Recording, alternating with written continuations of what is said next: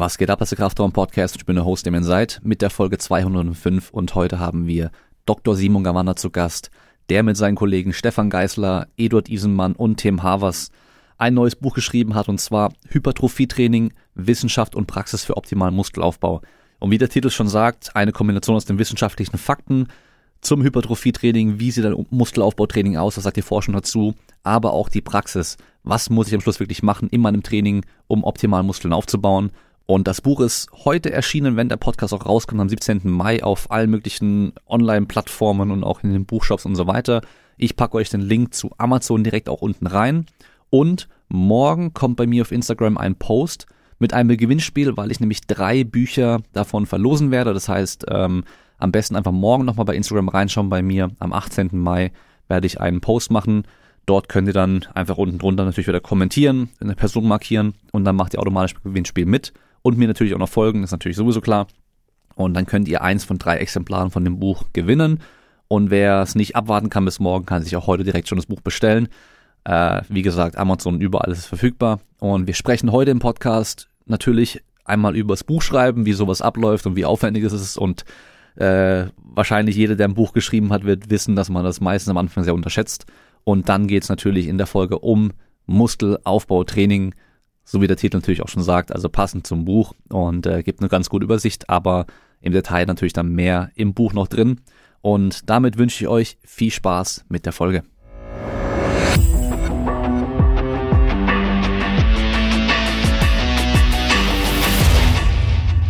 Und ich glaube, wir sind beim Hattrick oder oder beim Threepeat, wobei du warst warst schon dreimal, das eine Mal halt noch mit äh, wie heißt er zusammen? Oh, Konsti? Genau, mit Konsti zusammen. Das heißt, du müsstest schon bei Nummer vier, glaube ich.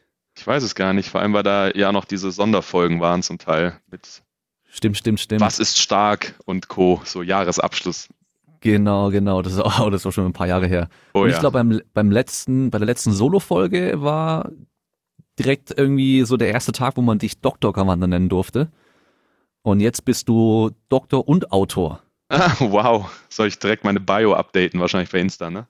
Auf jeden Fall. Ich meine, jetzt zum Influenzen hast du, fehlt nur noch ein eigener Podcast, aber du bist sogar Autor, hast ein eigenes Buch, weil das ist immer das Wichtigste Krass. überhaupt. Ja, also ich habe auch noch nie Speaker reingeschrieben. Vielleicht muss ich Speaker, Autor und oh, äh, Podcaster. Mentor. Mentor. Mentor. Entrepreneur. genau. ja, ist ja, noch ja. Potenzial nach oben. Ich glaube, ich brauche einen Social Media Berater. Ja. Nur wenn, wenn dann am Schluss alles nichts mehr läuft, wird es halt Kryptoberater oder sowas. Oh ja da habe ich voll viel Plan von auf jeden Fall. Ja, wahrscheinlich mehr, nicht, mehr, nicht weniger als die, diese ganzen Krypto-Leute, die halt da irgendwelches Zeug posten. Richtig Krass. gut, Mann. Ja, jo, dann kriegt ja. jeder ungefragt Voices auf jeden Fall. Hey, sorry, wenn ich so unverblümt einfach mal dich kontaktiert habe, aber hast du schon. ja, oh Mann, ey. Erzähl mal, wie viel du verdienst. ey, ich habe gesehen, du bist ähm, auch im Sportbereich tätig. Wie lange bist du denn schon Coach? Äh, oh shit. Ah, aber ich muss sagen, in letzter Zeit habe ich wenig, also ich habe jetzt echt länger nichts mehr so in der Richtung bekommen. Eine Zeit lang war das mal echt schlimm, da, da kam andauernd, dann auch so von so komischen, äh, so, so, so, ja, so Coaching-Typen, die halt irgendwie selber einen Account hatten, der zwei Tage alt war, mit irgendwie drei Bildern in einem leeren Büro, in einem gemieteten Anzug so. Ja. Die, äh, die gerade bei Mama zu Hause ausgezogen sind, so Typen war das meistens. Und äh, aber das kam dann echt ein paar Mal und dann aber irgendwann nicht mehr. Ja, ich glaube, die wurden sehr schnell gemeldet auch. Ähm, also bei mhm. einem habe ich auch gesehen, der hatte dann mehrere Accounts mit einer fortlaufenden Nummer. und einmal war dann auch so ein, ach, der war höchstens 19, glaube ich. Der hat mich dann auch irgendwie so vollgelabert irgendwie. Und, und ich so, ja, tut mir leid, aber warum soll ich jetzt von dir irgendwie was annehmen? Also ich habe ein bisschen mich mit dem unterhalten. Dann war er auch direkt so pumpig und hat gemeint, ja, sorry Superstar, was hast du denn schon erreicht in deinem Leben? So, ja, ich glaube ein bisschen mehr als du. ja. Das war krass. Ah ja, aber da kam dann auch nichts mehr zurück, relativ schnell. Ansonsten jetzt sind halt eher so, so Spam-Links irgendwie, irgendwelche Gruppennachrichten mit irgendwelchen Links zu irgendwelchen Sachen. Das ist mhm. gerade der, der, der Trend, glaube ich.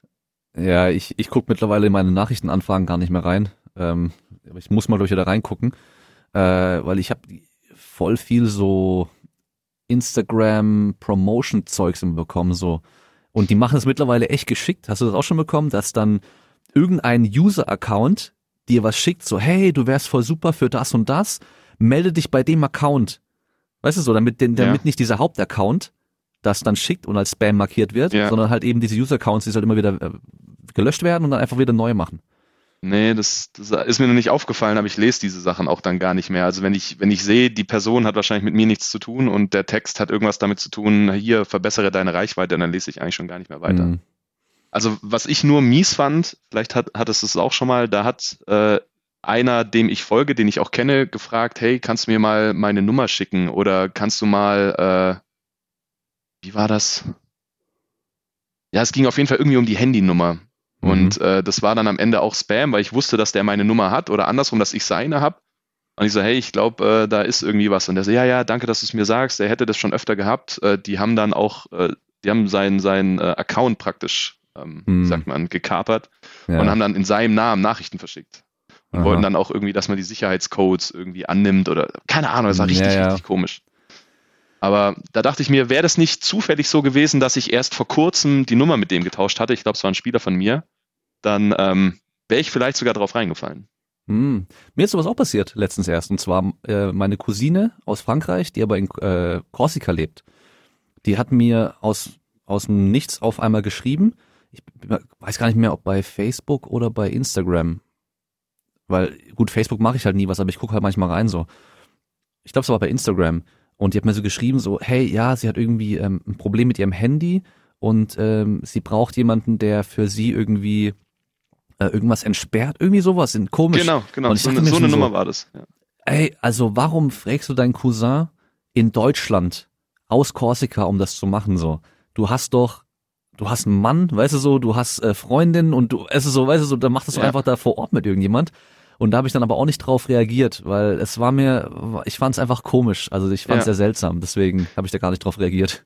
Ja, beim zweiten Mal war es auch, also ich hatte es mehrmals. Beim zweiten Mal war es dann auch so offensichtlich, auch eine Person, wo das nicht sein könnte. Aber beim ersten Mal war es auch wirklich so, hey, das könnte irgendwie sein. So. Und dann habe ich aber zum Glück nachgefragt, weil ich die, weil ich die WhatsApp-Nummer hatte und habe dann gesagt, hey, sag mal, ähm, hm. erzähl mal, was ist das denn irgendwie? Und er so, nee, nee, pass auf, das ist, äh, ist auf jeden Fall Spam oder Fake oder keine Ahnung, wie man es nennt. Ja. Krass, Mann. Harte Nummer. Das geht schnell, wenn man nicht aufpasst. Im yes. Internet.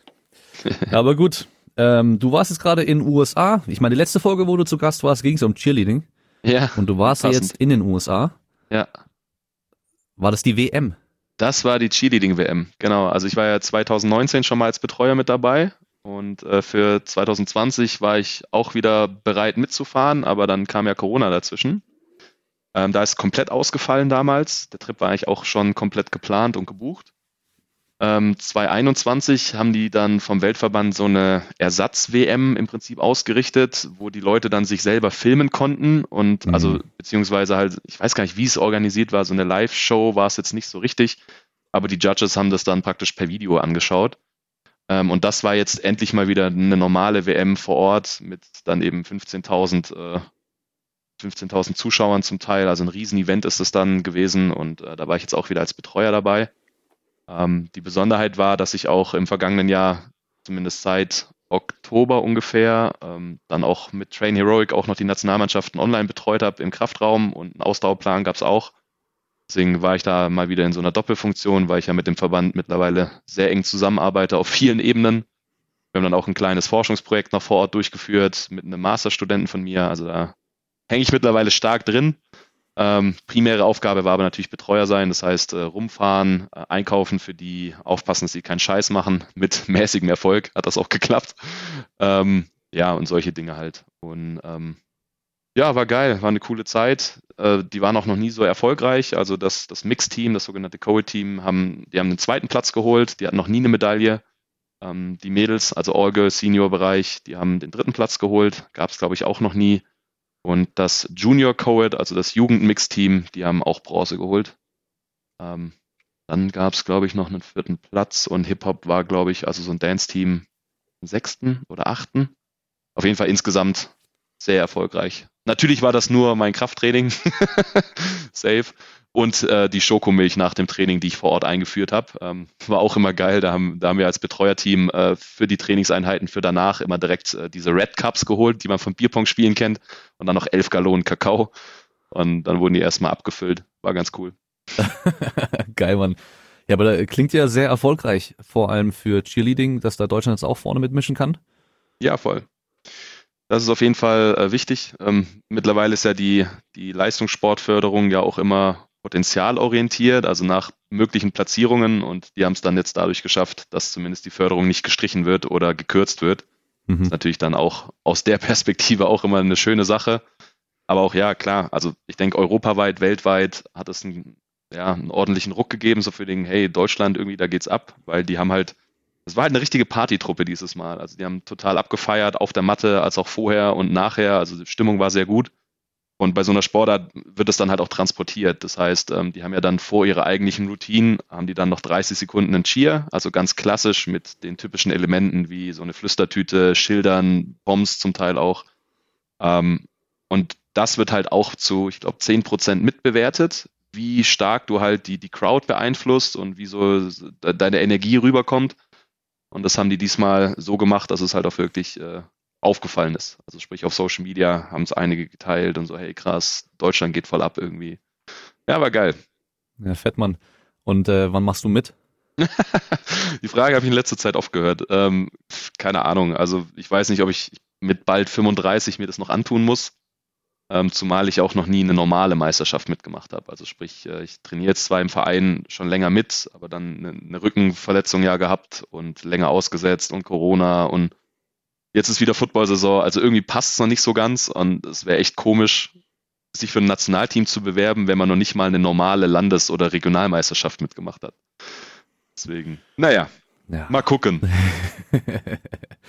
ja gut, dann, äh, dann lass uns mal zum eigentlichen Thema kommen heute und zwar Pumpen, Muskelaufbau, weil ihr yes. habt ja da jetzt ein schönes Buch rausgebracht. Ja, kommt und noch. Ja, genau, das kommt jetzt dann. Ähm, ich weiß ja noch nicht ganz genau, wann der Podcast rauskommt, ob es dann schon draußen ist, das Buch, oder gerade rauskommen wird. Äh, wird es aber auf jeden Fall dann auf allen gängigen Plattformen wahrscheinlich dann geben. Ich denke mal, die meisten werden direkt bei Amazon gucken wollen. Äh, falls es dann schon da ist, werde ich den Link reinpacken. Ähm, falls es noch nicht da ist, gucke ich, dass ich dran denke, den Link reinzupacken, wenn es dann verfügbar ist oder halt äh, sonst bei Instagram. Und ähm, ihr wart jetzt, glaube ich, drei Autoren, oder? Wir sind vier Autoren. Also erstmal 14. Mai, nee, halt falsch, 17. Mai kommt es auf jeden Fall raus.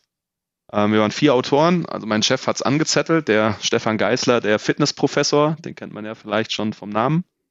Dann meine Wenigkeit, Eduard Isenmann, der Eddy, der war ja auch schon mal, glaube ich, bei dir mit Ektosteron als Podcast und dann noch äh, der Tim Habers. Das ist äh, ein Masterabsolvent, der sich sehr viel mit EMG schon befasst hat in der Vergangenheit. Ähm, der hat dann praktisch das Kapitel Übungseffektivität geschrieben. Eddie hat den Ernährungspart gemacht, Stefan so die Einleitung, was ist Hypertrophie, wofür braucht man's? Und ich habe im Prinzip den ganzen Trainingsplanungsaspekt geschrieben, also von Sätzen, Pausen, Trainingspläne, Beispieltrainingspläne. Das war dann so meine Aufgabe. Ja, und da haben okay. wir dann in viel Arbeit, Schweiß, Blut, Tränen, die ein oder andere Flasche Whisky, haben wir da ein Buch zusammengeschustert mit, ich glaube, über 270 Seiten sind es dann am Ende jetzt geworden. Hm, okay, ja gut, Stefan Geisler war ja schon im Podcast, Eddie auch schon zweimal. Nämlich noch die äh, CBD-Folge haben wir auch noch gemacht mit ihm. Ach, cool, ja. Du warst auch, nur der, der vierte fehlt dann wahrscheinlich noch. Der Tim. Ja, ja kann, kannst du ja mal einladen. Wäre dann vielleicht was für über EMG zu sprechen. Zum Beispiel. Das ist ja auch ja. ein Thema, was im, äh, auf Social Media mal wieder mal kommt, gerade von den ganzen Leuten, die erklären wollen, welche Übung am besten ist, nur anhand von EMG. Und äh, ich glaube, das ist ja auch in der Thema, was interessant sein könnte, wie viel da auch dann dran ist am Schluss. Ja, definitiv. Also wir haben, wir haben natürlich auch, bevor das Kapitel mit den Übungen kommt, also es geht ganz viel um zum Beispiel Griffweiten, Standarten und so weiter. Natürlich EMG basiert, aber einleitend äh, stellen wir auch dar, dass es zwar einen Hinweis gibt, aber jetzt nicht unbedingt praktisch das das letzte Wort ist, nur weil eine EMG-Studie das gezeigt hat. Zumal bei manchen Übungen gibt es noch nicht mal EMG-Studien zu manchen ja. Ausführungen. Also der Tim hat wirklich sau viel Literatur gewälzt. Äh, mit mir zusammen und Eddie und Co. haben wir jetzt 180 Quellen drin. Davon ist bestimmt die Hälfte Thema dann EMG. Ähm, und so viele Vergleiche gibt es noch nicht. Also sprich, bei so gängigen Sachen wie Kniebeugen, da findet man schon viel oder vielleicht Griffarten bei Klimmzügen findet man viel, aber jetzt nicht bei jeder Bizeps-Curl-Variante beispielsweise. Deswegen ja. spannendes Thema. Ähm, und ich denke, da wird sich auch noch viel tun in Zukunft. Hm. Wie heißt denn das Buch? Richtige das heißt ganz klassisch äh, Hypertrophie-Training, Praxis und Wissenschaft. Ah, Hypertrophietraining Masses macht, wäre doch jetzt nicht schlecht gewesen. Ja, das, das war auch mein Vorschlag. Also wir haben sehr viel gebrainstormt zum Thema, ja, zum Thema Titel und Praxis und Wissenschaft kommt dir ja vielleicht auch bekannt vor. Ja, ja, genau. Von ja, da, da, gibt, dann. da gibt's ja Oder schon eins, was so einen Untertitel hat. Ähm, aber wir haben dafür es, of Strength bitte? Training. Dann gibt's ja noch die von, ähm, von Renaissance Periodization, die zwei Bücher über Krafttraining und Muskelaufbautraining, die heißen ja Science and Practice of Strength Training oder Hypertrophy Training. Ja. Und dann halt ja. eben das Satsiowski-Buch noch du kannst es ja nicht neu erfinden im Prinzip. Ähm, ja, klar. Wir haben uns dann auch überlegt, machen wir jetzt, äh, schreiben wir Muskelaufbautraining oder wie formulierst du es? Äh, mein Untertitel war tatsächlich Masses Macht, aber ich habe jetzt zumindest Stefan dazu bekommen, dass er in der Einleitung direkt im ersten Satz von Masses Macht spricht. Von daher Ziel erfüllt. Ähm, generell, ich, ich habe versucht, zumindest in meinen Kapiteln und auch teilweise bei den anderen dann ähm, so Paragraphen oder so kleine Boxen einzufügen, wo man dann so ein bisschen schmunzeln muss. Also das Buch mhm. soll nicht so langweilig sein ist jetzt auch kein ähm, Lehrbuch, sage ich mal, sondern es ist halt wirklich äh, populär und für die breite Masse, beziehungsweise die Masse, die breit werden will. Ähm, und dann habe ich da halt auch so, ja, so typische Bodybuilding-Floskeln und Regeln und so. Man kennt ja die Bodybuilding-Gesetze wie viel hilft viel und Co. Ja. Solche Dinge sind auf jeden Fall drin. Das, das musste sein. Okay. Also ist dann schon so ein Ratgeber im Endeffekt für jemanden, der jetzt selber trainiert und halt wissen möchte, wie trainiere ich optimal für Muskelaufbau. Ja, total, klar. Also ich denke, dass auch jeder, der jetzt aus dem Fach ist, also irgendwie Sportwissenschaft, Physiotherapie, die werden wahrscheinlich auch super viel rausnehmen können. Ähm, gleichzeitig ist es aber sprachlich so aufbereitet, dass es halt auch jemand lesen kann, der jetzt mit dem Sport noch nicht so viel zu tun hat. Und gerade durch die Einleitung kriegt man erstmal einen Einblick, wie funktioniert Hypertrophie, also natürlich nicht im Detail mit einzelnen Signalwegen, aber zumindest, was für Reize braucht zum Beispiel der Muskel, damit er wächst. Ähm, was ist überhaupt dicken Wachstum? Welche Arten von dicken Wachstum gibt's? Ähm, und dann kommt halt echt mein Part, wo es darum geht, wie man dann seinen eigenen Plan gestalten könnte. Weil ähm, ja, ein, ein roter Faden ist definitiv, dass Training ja wie immer individuell ist. Ähm, dass man nicht sagen kann, es gibt den einen Plan und den bieten wir auch nicht an, ähm, sondern dass man halt basierend auf den, den aktuellen Daten, die es da so gibt, zu seinem Leistungsstand und seinen Bedürfnissen eigentlich sich selber dann hoffentlich einen Plan schreiben kann, nachdem man das Buch durchgeackert hat. Und damit man vielleicht auch einen Eindruck bekommt, gibt es auch Beispieltrainingspläne. Ähm, ich weiß gar nicht, wie viele ich reingepackt habe, aber ich glaube so sechs, sechs oder acht verschiedene Leistungsniveaus, teilweise mit Split, teilweise ohne und Co. Ähm, dass man da halt mal einen Eindruck bekommt, wie man es machen kann. Aber vieles dann halt auch Geschmack und muss halt angepasst werden. Also allein Übungsvorliebe, ähm, Trainingsziel, welche Regionen sollen hypertrophieren. Ich denke, da wird es auch große Unterschiede geben, was man jetzt möchte und was nicht. Ähm, ja, deswegen, das ist wirklich gefühlt, oder zumindest haben wir es versucht, dass es für alle ist. Ähm, ich denke, das Feedback, wenn es dann ersche erscheint, ähm, wird uns dann zeigen, ob es geklappt hat oder nicht. Hm. Ja, die Schwierigkeit ist ja, weil ich hatte auch schon Anfragen äh, wegen Buchschreiben und sowas und habe mir natürlich auch gleich Gedanken gemacht gehabt und so. Und mein Gedankengang ist dann immer so, okay, du willst es ja irgendwie so äh, so detailliert wie möglich machen, damit Leute wirklich da viel rausnehmen können, aber es muss ja auch irgendwie dann am Schluss praxisorientiert sein. Also die Leute wollen am Schluss ja wissen, klar, okay, so und so funktioniert's, aber was, was muss ich jetzt machen? Ja. Und dann eben so diese Schwierigkeit ist dann eben, äh, denen dann wirklich dann irgendwie was mit an die Hand zu geben, wie es dann funktionieren kann, ohne zu sagen, so ist es und halt nicht anders. Ja. Weil du siehst ja ganz oft, wenn du halt so diese typischen Bücher anschaust, vor allem halt von früher, die sind dann immer auf einem Konzept basierend.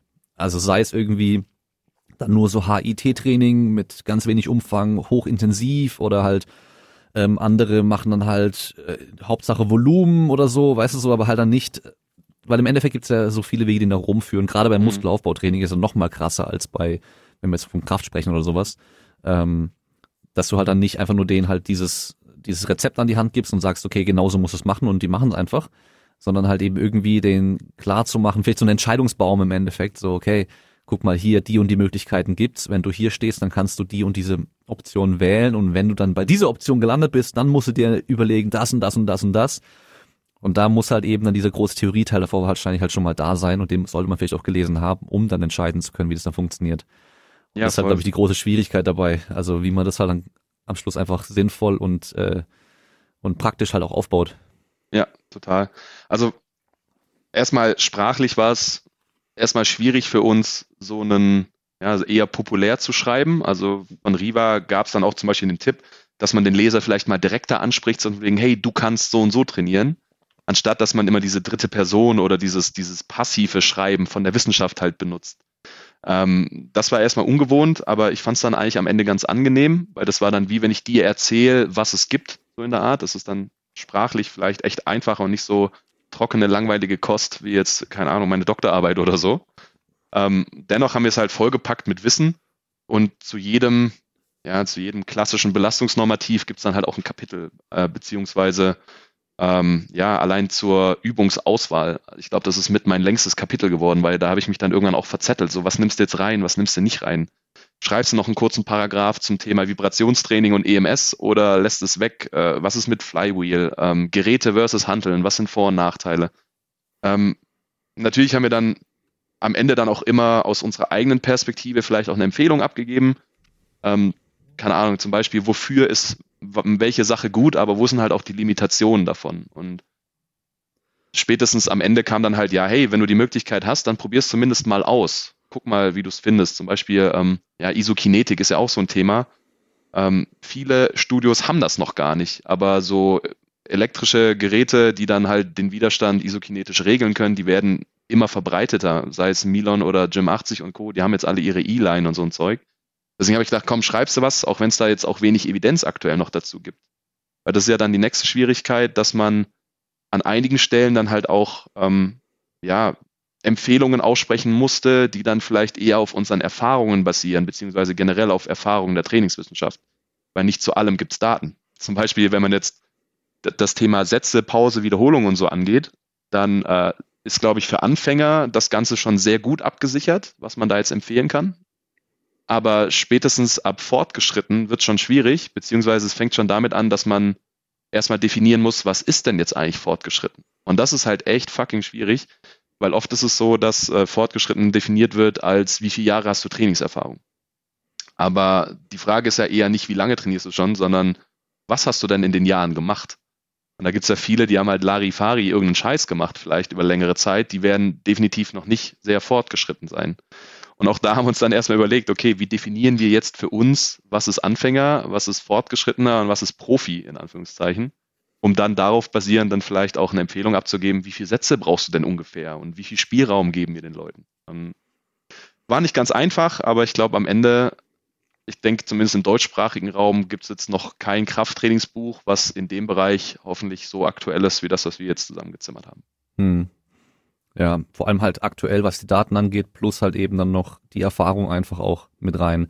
Weil wenn du halt nur die Forschung anschaust, da fehlt halt dann so viel im Endeffekt. Weil das weiß ja, weiß ja jeder, der auch zuhört, so du, oder jeder, der schon mal die Studien angeschaut hat, die Trainingsprotokolle, die oft benutzt werden, die sind ja teilweise so fernab von Realität, wie Leute in echt ja. auch trainieren, ähm, dass man dann zwar sagen kann, ja, okay, der Unterschied zwischen den beiden Protokollen war jetzt so und so, aber hey, so trainiert eh niemand. Und ja. wir trainieren vielleicht auch ganz anders. Und ähm, deswegen muss man natürlich auch immer das wieder dann so ein bisschen Relation setzen. Und da ist ja ganz gut, wenn es jemand schreibt, der halt selber auch trainiert und selber halt seit Jahren trainiert und halt auch da Trainingserfahrung hat. Ja. Ja, solche Zusätze gab es öfter mal. So von wegen, auch beispielsweise haben wir, habe ich einen Absatz geschrieben zum supramaximalen Krafttraining, was ja für Hypertrophie sehr wirksam ist, aber am Ende des Tages ist es halt auch wahnsinnig unpraktisch. Also wenn, wie, wie willst du es teilweise umsetzen? Ich meine, ähm, Nordic Curls oder vielleicht beidbeinig hoch, einbeinig zurück, solche Sachen kann man ja noch easy machen, das habe ich dann auch geschrieben. Aber beispielsweise Bankdrücken supramaximal, da brauchst du wahrscheinlich mindestens ein, wenn nicht sogar drei Spotter, die dann halt immer wieder hochhelfen oder so. Und dann wird es halt irgendwann unpraktisch, auch wenn es jetzt super effektiv wäre. Ähm, das haben wir dann auch reingepackt. Und ja, ansonsten, ich meine, Stefan hat ja, Fitness- und Bodybuilding-Erfahrung, glaube ich, seit den 90er Jahren. Da hat er angefangen zu pumpen.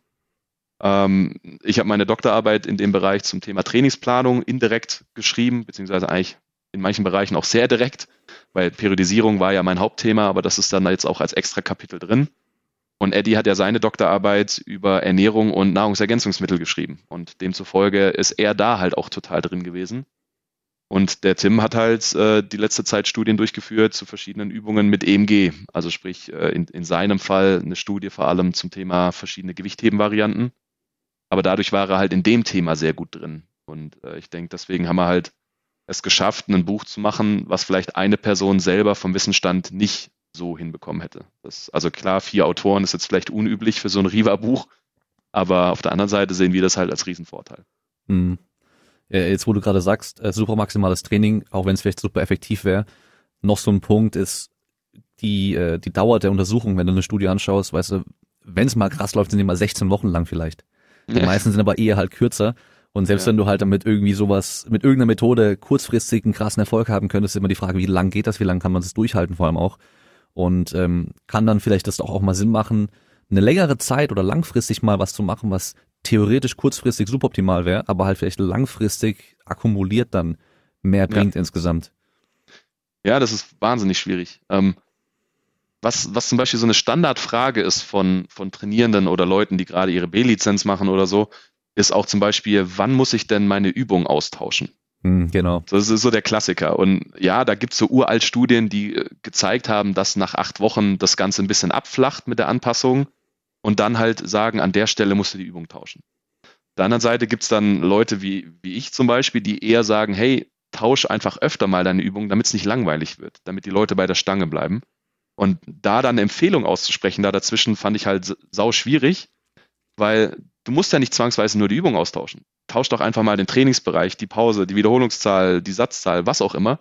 Und hast du so viele Variablen, ähm, dass es halt einfach crazy wird, weil du könntest auch vielleicht wahrscheinlich 15 Jahre lang nur Kniebeugen in einer Variante trainieren und hättest trotzdem genug Spielraum, um da irgendwas zu verändern, dass es nicht abflacht. Mhm. Deswegen, da war dann halt auch so, hey, so und so sieht's aus. Ähm, wir empfehlen aber vielleicht, weil. Ja. Das ist dann an vielen Stellen der Kompromiss gewesen, so ein bisschen. Deswegen, mhm. ja, das war halt das Coole, dass es jetzt kein, kein striktes Lehrbuch ist, wo du jedes einzelne, jede einzelne Aussage belegen musst, sondern da konnte man wirklich dann nochmal sagen, hey, ähm, das ist vielleicht die Evidenz oder die gibt's nicht, aber wir empfehlen jetzt an der Stelle Folgendes. Ja, ja. Vor allem früher hieß es ja echt so dieses, alle sechs bis acht Wochen brauchst du einen neuen Trainingsplan. Und ja, das hieß dann, komplett. das hieß dann genau alles komplett. Also neue Übungen, äh, neue, neuen Split, äh, neue Belastungsnormative generell und so. Und theoretisch, es gibt das Beispiel von Ronnie Coleman, der gesagt hat, er hat über zehn Jahre lang den gleichen Trainingsplan gehabt was in seinem Fall bedeutet, er hat einfach den gleichen Split gemacht mit den gleichen Übungen. Ja. Das heißt, er hat halt seine Kniebeugen an dem Tag gemacht, am anderen Tag hat er seinen T-Bar Row gemacht und sein, sein Kurzhantel, Schreckbank drücken und was weiß ich was, aber hat halt die Wiederholungszahlen, die Satzzahlen und sowas verändert, die Gewichte verändert. Und ähm, was ich halt damals äh, den, den B-Lizenz-Leuten in der Ausbildung mitgegeben habe, war, theoretisch brauchst du für eine Anpassung halt erstmal nur eine Variable, die verändert wird. Und solange dein Gewicht zum Beispiel sich steigert, dein, dein Trainingsgewicht, ist erstmal alles in Ordnung. Das heißt, wenn nach acht Wochen du immer noch mehr Gewicht draufpacken kannst bei einer Übung, dann kannst du damit theoretisch ruhig, ruhig weitermachen, weil du halt ja nicht mehr genau das Gleiche machst, sondern halt eben eine höhere Belastung im Endeffekt hast. Ja. Und du musst zwangsweise eben halt nicht äh, durchgehend alles immer verändern. Aber das war halt früher echt der, der Klassiker. Nach sechs Wochen spätestens, bam, komplett neuer Trainingsplan. Alles. Ja. Und am Ende reicht vielleicht einfach auch nur eine Griffvariante zu verändern. Ja. Also oder irgendwie mal breiter oder enger zu stehen oder keine Ahnung, da gibt's ja so viele Möglichkeiten. Selbst wenn du mal Trainingstage tauscht. Weißt du, wenn ja, du zum Beispiel äh, Montag, Dienstag und Donnerstag, Freitag trainierst, dass du den Montag und Dienstag mal vertauscht, dass du das zweite Training am ersten Tag machst oder so, weil du halt dann an dem Tag fitter bist, weil du nicht am Tag davor schon irgendwie was trainiert hast und keine Ahnung. Also so Kleinigkeiten können schon was ausmachen. Voll. Ja, also deswegen ist äh, und, und ohne Scheiß, was ich immer, was ich aktuell merke, also immer wenn ich auch Fragerunden bei Instagram mache, ist, die Leute sind immer noch extrem fixiert auf die Übungen an sich. Also der Klassiker früher war ja immer irgendwie Highbar Kniebeuge oder Lowbar Kniebeuge für Sprint oder Sprung oder sonst irgendwas. Wobei halt eigentlich die Übung an sich gar nicht so wichtig ist, sondern halt eben alles andere, was du mit der Übung machst. Also zum Beispiel von mir aus argumentiert, dass halt äh, eine Highbar Kniebeuge spezifisch ist für ein, für ein äh, Vertical Jump. Kannst du von mir aus argumentieren. Wenn du jetzt aber jemanden nimmst, der macht halt sein, seine Highbar Kniebeuge fünfmal zehn Wiederholungen mit 60 Sekunden Satzpause und äh, 40 Prozent vom 1RM, weißt du? Und der andere macht aber halt äh, eine Lowbar Kniebeuge, macht fünfmal drei mit fünf Minuten Satzpause und und äh, irgendwie äh, 87,5 Prozent oder sowas vom 1RM, dann ist das natürlich besser. Auch wenn ja. theoretisch rein nur die Übung vielleicht nicht so gut ist, aber die Leute sind halt echt auf diese einzelnen Übungen so fixiert. Und welche Übung muss ich machen, damit der Schmerz im Rücken oder der Schmerz da und da weggeht. Welche Übung kann ich da machen? Wobei die Übung an sich da halt gar nicht viel ausmacht, sondern eher alles andere, die ganze Belastung ja. insgesamt halt. Ja, das kannst du bei den Trainingsvariablen genauso weiterziehen eigentlich. Also wenn jemand jetzt fragt, was ist die, die optimale Satzpause für Hypertrophie? Oder optimale Wiederholungszahl, auch der Klassiker. Optimale Wiederholungszahl, dann das ist ja, das, das äh, gibt eine starke Wechselwirkung. Ne? Also mal angenommen, ich würde jetzt sagen, 20 Sekunden Satzpause ist das Beste für Hypertrophie, weil metabolischer Reiz, Erschöpfung und geil. So, dann muss, damit ich das überhaupt realisieren kann mit einer gewissen Wiederholungszahl, ich ja auch demzufolge mein Gewicht wahrscheinlich von Satz zu Satz anpassen, weil ich ermüde und dann im zweiten Satz schon nicht mehr das Gewicht für die Wiederholungszahl bewegen kann, was ich am Anfang konnte. Oder andere Möglichkeit, ich sage einfach, okay, ähm, ich behalte mein Gewicht bei, aber dann muss ich halt auch davon ausgehen, dass einfach die Wiederholungen weniger werden. Und da hast du halt dann mit jedem einzelnen Element hast du halt dann immer eine Wechselwirkung. Ähm, Gleiches gilt dann auch für Bewegungstempo beispielsweise. Wenn du jetzt sagst, hey, langsames Trainieren ist besser als schnelles Trainieren, dann bedeutet aber schnelles Trainieren, dass ich entweder mehr Gewicht benutzen kann oder mehr Wiederholung schaffe. Mhm. Ja, und, und da habe ich dann auch so zwei, drei Freunde von mir und, und eine Mathematikerin so ein bisschen genervt, weil ich habe die halt gefragt, so, okay, wie könnte ich denn das jetzt grafisch darstellen, dass es, dass die Time under Tension von der Geschwindigkeit abhängt, gleichzeitig aber auch das verwendete Gewicht die Geschwindigkeit beeinflusst und so weiter. Und dann boah, die haben ja dann versucht, mit irgendwelchen 3D-Graphen irgendwie das darzustellen. Und das war dann immer noch nicht befriedigend irgendwie, weil Time and Attention halt aus so vielen Faktoren abhängt oder von so vielen Faktoren abhängt und die alle irgendwie miteinander zu tun haben. Mhm. Am Ende habe ich dann jetzt eine recht simple ähm, PowerPoint-Grafik erstellt, die das vielleicht so ein bisschen verdeutlicht. Aber das sind halt dann die Dinge, wo man drüber grübelt. Das, das wirkt mhm. erstmal, ja, es ist eigentlich so offensichtlich, dass wenn ich langsam trainiere, halt weniger Wiederholung kann. Mhm. Ähm, und dass ich mit mehr Gewicht wahrscheinlich auch weniger kann als mit, äh, nee, nochmal, mit mehr Gewicht weniger wiederholen, genau, als bei leichtem Gewicht. Und äh, wenn du aber dann mal länger da, ja, das ist ein richtiger Mindfuck, wenn du da irgendwie eine Weile, ich glaube, ich habe, hab, glaube ich, sechs Stunden an, an der Sache nur gesessen und überlegt, okay, wie hängt das jetzt miteinander alles zusammen? Mhm. Und, und wie schreibst du jetzt, dass es eventuell einen Bereich gibt, wo alle einzelnen Faktoren vielleicht verhältnismäßig hoch sind. Ja. Also gibt es einen optimalen Time under Tension Bereich oder gibt es den nicht? Und wenn ja, wie ist der zusammengestellt? das hm. war auf jeden Fall herausfordernd. Mal schauen, ob es gelungen ist. Das seht ihr ja dann, wenn die Abbildung draußen ist. Naja, weil ich meine, wenn du es halt übertreibst und äh, das leichteste Gewicht überhaupt nimmst, ist, kannst du Time under Tension halt unendlich hoch machen, weil du halt ja. machst halt äh, Biceps Curls mit einem Kugelschreiber, dann kannst du Time under ja. Tension halt den ganzen Tag machen so. Aber irgendwann ist halt einfach die Spannung auch nicht hoch genug, dass halt überhaupt irgendwas passiert. Genau, und das heißt ja das Time under Tension. Genau. Aber ein Faktor ist ja auch, wie hoch ist denn die Spannung überhaupt? Ja, genau. Und hast du eine hohe Spannung, wird wahrscheinlich die mögliche maximale Time under Tension auch wiederum gering sein. Also das hängt ja dann wieder mit der Wiederholungszahl zusammen. Ja. Ja, das waren auch dann die Regler, die ich praktisch ähm, auf, den, auf den Achsen jeweils zum Teil hatte. Also ja. ja. Wiederholungszahl und, und Höhe der Spannung und gleichzeitig dann auch Bewegungstempo, hoch oder niedrig. Und dann irgendwo in der Mitte ist dann halt die Time under Tension. Das ist halt ich glaub, ein bei, sehr zusammengesetzter Begriff. Ich glaube, bei vielen Trainierenden ist es so, dass wenn sie alles irgendwie in einem, in einem einigermaßen normalen Bereich machen, dass es sich dann einigermaßen auspendelt mit der Time under Tension. So, das heißt, kann man mal ausprobieren. Nimm mal ein relativ leichtes Ge oder nimm mal einfach ein relativ leichtes Gewicht und mach mal die Wiederholung in einem bestimmten Tempo langsam und dann äh, kannst du dir die Time Attention ausrechnen, wenn du halt unten und oben nicht wirklich stoppst. Ähm, dass du halt einfach guckst, okay, wie lange kann ich da Time Attention halten im Endeffekt? Oder wenn ich halt ähm, mit dem gleichen Gewicht schneller mache, dann schaffe ich zwar mehr Wiederholungen, aber die Time Attention wird relativ ähnlich wahrscheinlich am Schluss ausfallen, wenn ich trotzdem bis zum Muskelversagen gehe. Also ich mache zwar mehr, mehr Wiederholungen innen drin, während dem, während diesem Bereich, in dem ich halt arbeite, aber die Zeit unter Spannung wird insgesamt wahrscheinlich relativ ähnlich sein bei den meisten. Außer natürlich halt in so Extrembereichen, wenn du halt dann extrem viel Gewicht nimmst oder extrem wenig Gewicht nimmst wahrscheinlich. Aber das ist ja genauso, genauso ein Punkt, wo ich nämlich auch gestern kurz drüber nachgedacht habe, ähm, weil ich ja gedacht habe, okay, wir nehmen heute das auf, auch wegen den ganzen Themen, über die man sprechen kann. Weil ich glaube nämlich auch bei Toigo im Buch war ja, glaube ich, auch die Empfehlung für Muskelaufbau halt einmal, also ist die Bewegungsgeschwindigkeit sollte bewusst langsam sein, ähm, weil es da halt eben auch ein paar Untersuchungen gab, wo man halt sehen konnte, okay, das ähm, scheint äh, für Muskelaufbau teilweise besser sein zu können. Ich tue es extra so vage äh, ausdrücken. Aber wenn man da jetzt mal lang weiterdenkt und es langfristig denkt, wenn man halt immer bewusst sich langsam bewegt, vor allem auch in der konzentrischen Phase, also wenn man das Gewicht hochdrückt beim Bankdrücken zum Beispiel, ist es wahrscheinlich für den Kraftaufbau relativ schlecht. Also alles, was neuromuskulär halt abläuft. Und langfristig macht es aber wahrscheinlich halt auch Sinn, mal Phasen zu haben, wo man wirklich versucht, die Maximalkraft hochzuprügeln. Auch wenn es immer nur für ein paar Wochen ist, dass wir halt dann einfach später wieder, wenn wir dann von mir aus wieder mit langsamer Time Attention trainieren, mit einem deutlich höheren Gewicht trainieren können. Und dadurch auch einfach noch eine höhere Spannung einfach auf dem Muskel auch haben können. Und ähm, als wenn man das halt ewig so machen würde und halt ewig nur langsam trainiert. Es gibt ja diese super slow Trainingskonzepte auch mit 10 Sekunden runter und 10 Sekunden auch hoch.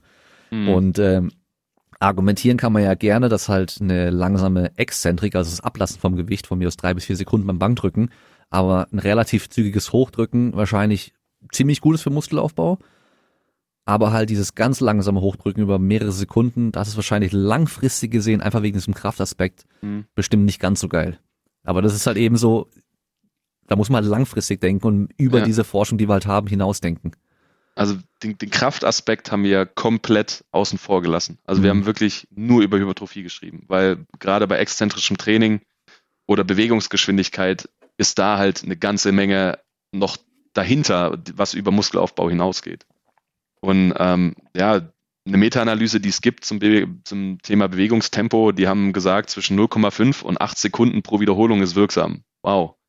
Das ist eine Range, okay. das ist Wahnsinn. Ja, so, und dann kommt noch dazu, dass die dann nicht mal schreiben konnten, wie jetzt diese 0,5 oder 8 Sekunden sich äh, aufteilen sollen auf die Bewegungsabschnitte. Das heißt Exzentrik, Konzentrik, ja, okay. So, das kommt dann auch noch dazu. Also sagt dann, im Endeffekt halt gar nichts aus eigentlich. Null, eigentlich null. Außer dass du wieder viel Spielraum hast, was du machen kannst. Ja, ja. Und dann kommt halt noch hinzu, dass, dass diese betonte Exzentrik oder das bewusste langsame Ablassen von, von Gewicht äh, basiert vor allem auch unter der, also auf der Annahme, dass äh, Exzentrik mehr Muscle Damage macht, also muskuläre Schädigung, was dann wiederum ja Hypertrophie auslösen soll. Aber allein der Mechanismus Schädigung ist auch jetzt so fragwürdig diskutiert worden die letzten Jahre, dass man davon ausgeht, dass die Schädigung wahrscheinlich sogar nur ein Nebenprodukt ist und gar nicht der Hauptmechanismus, warum Muskel wächst. Und dann aus der Brille könnte man sagen, okay, dann ist die Exzentrik gar nicht vielleicht so viel mhm. so entscheidend, wie man vielleicht lang gedacht hat. Und dann ist auch dieses extrem lange exzentrische Training vielleicht an der Stelle auch nicht mehr zwangsweise notwendig. Ja. Und da hast du wirklich dann wieder ganz viele offene Fragen, wo man sagt, okay, und, und was empfiehlt man jetzt da draus? Ja. Ja, und dann, wenn du ganz tief reingehst, das habe ich jetzt, glaube ich, das haben wir jetzt, glaube ich, gar nicht thematisiert in meinen Abschnitten, aber es gibt ja dann auch so Theorien und teilweise auch schon erste Studien, die es zeigen konnten, dass du je nach Bewegungsgeschwindigkeit halt auch unterschiedliche Fasertypen hypertrophieren lassen kannst.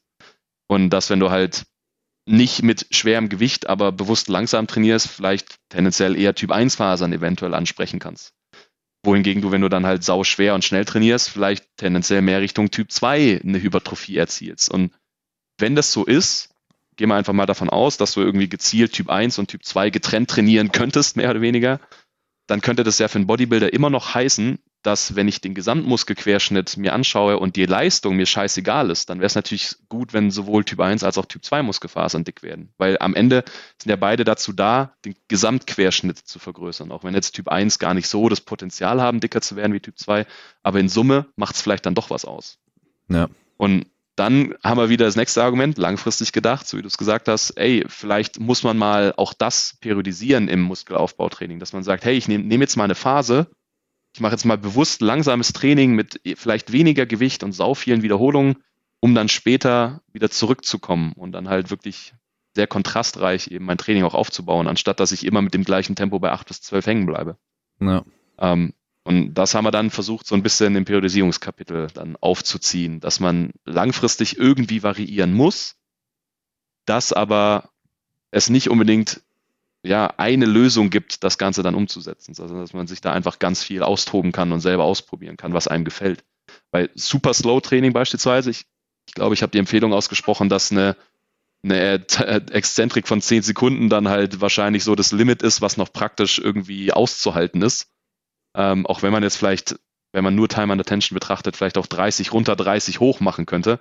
Aber irgendwo hört es dann halt auch auf. Also dann macht es keinen Spaß mehr. Und ich kenne auch Coaches, die gar kein Tempo vorgeben im Muskelaufbautraining, weil die sagen, hey, das Gewicht regelt schon. Also wenn es schwer genug ist, kannst du eh nicht irgendwie schneller machen oder und so weiter. Deswegen, ja, auch wieder eine spannende Variable, die auch mit einem Studiendesign sehr schwierig zu untersuchen ist, weil man da sich so austoben könnte, ähm, mit allen Freiheitsgraden, dass das wahrscheinlich sehr un unübersichtlich wird. Hm.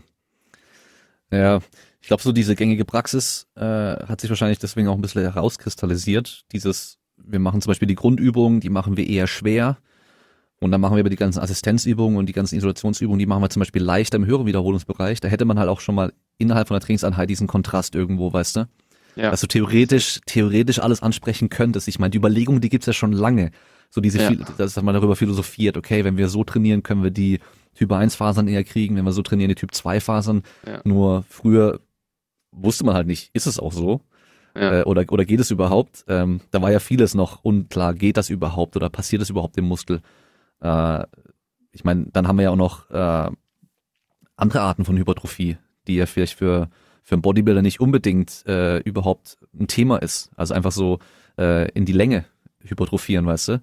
Ich weiß nicht, ob ihr das auch thematisiert habt. Doch, klar. Also bei, bei Kontraktionsformen haben wir mhm. das thematisiert. Weil beispielsweise ja Exzentrik, also wenn man rein exzentrisch trainieren würde, wahrscheinlich tendenziell eher distal, beziehungsweise eine Muskelenden hypertrophiert und die Konzentrik wahrscheinlich eher dazu führt, dass man vielleicht ähm, ja in der Mitte des Muskels hypertrophieren kann.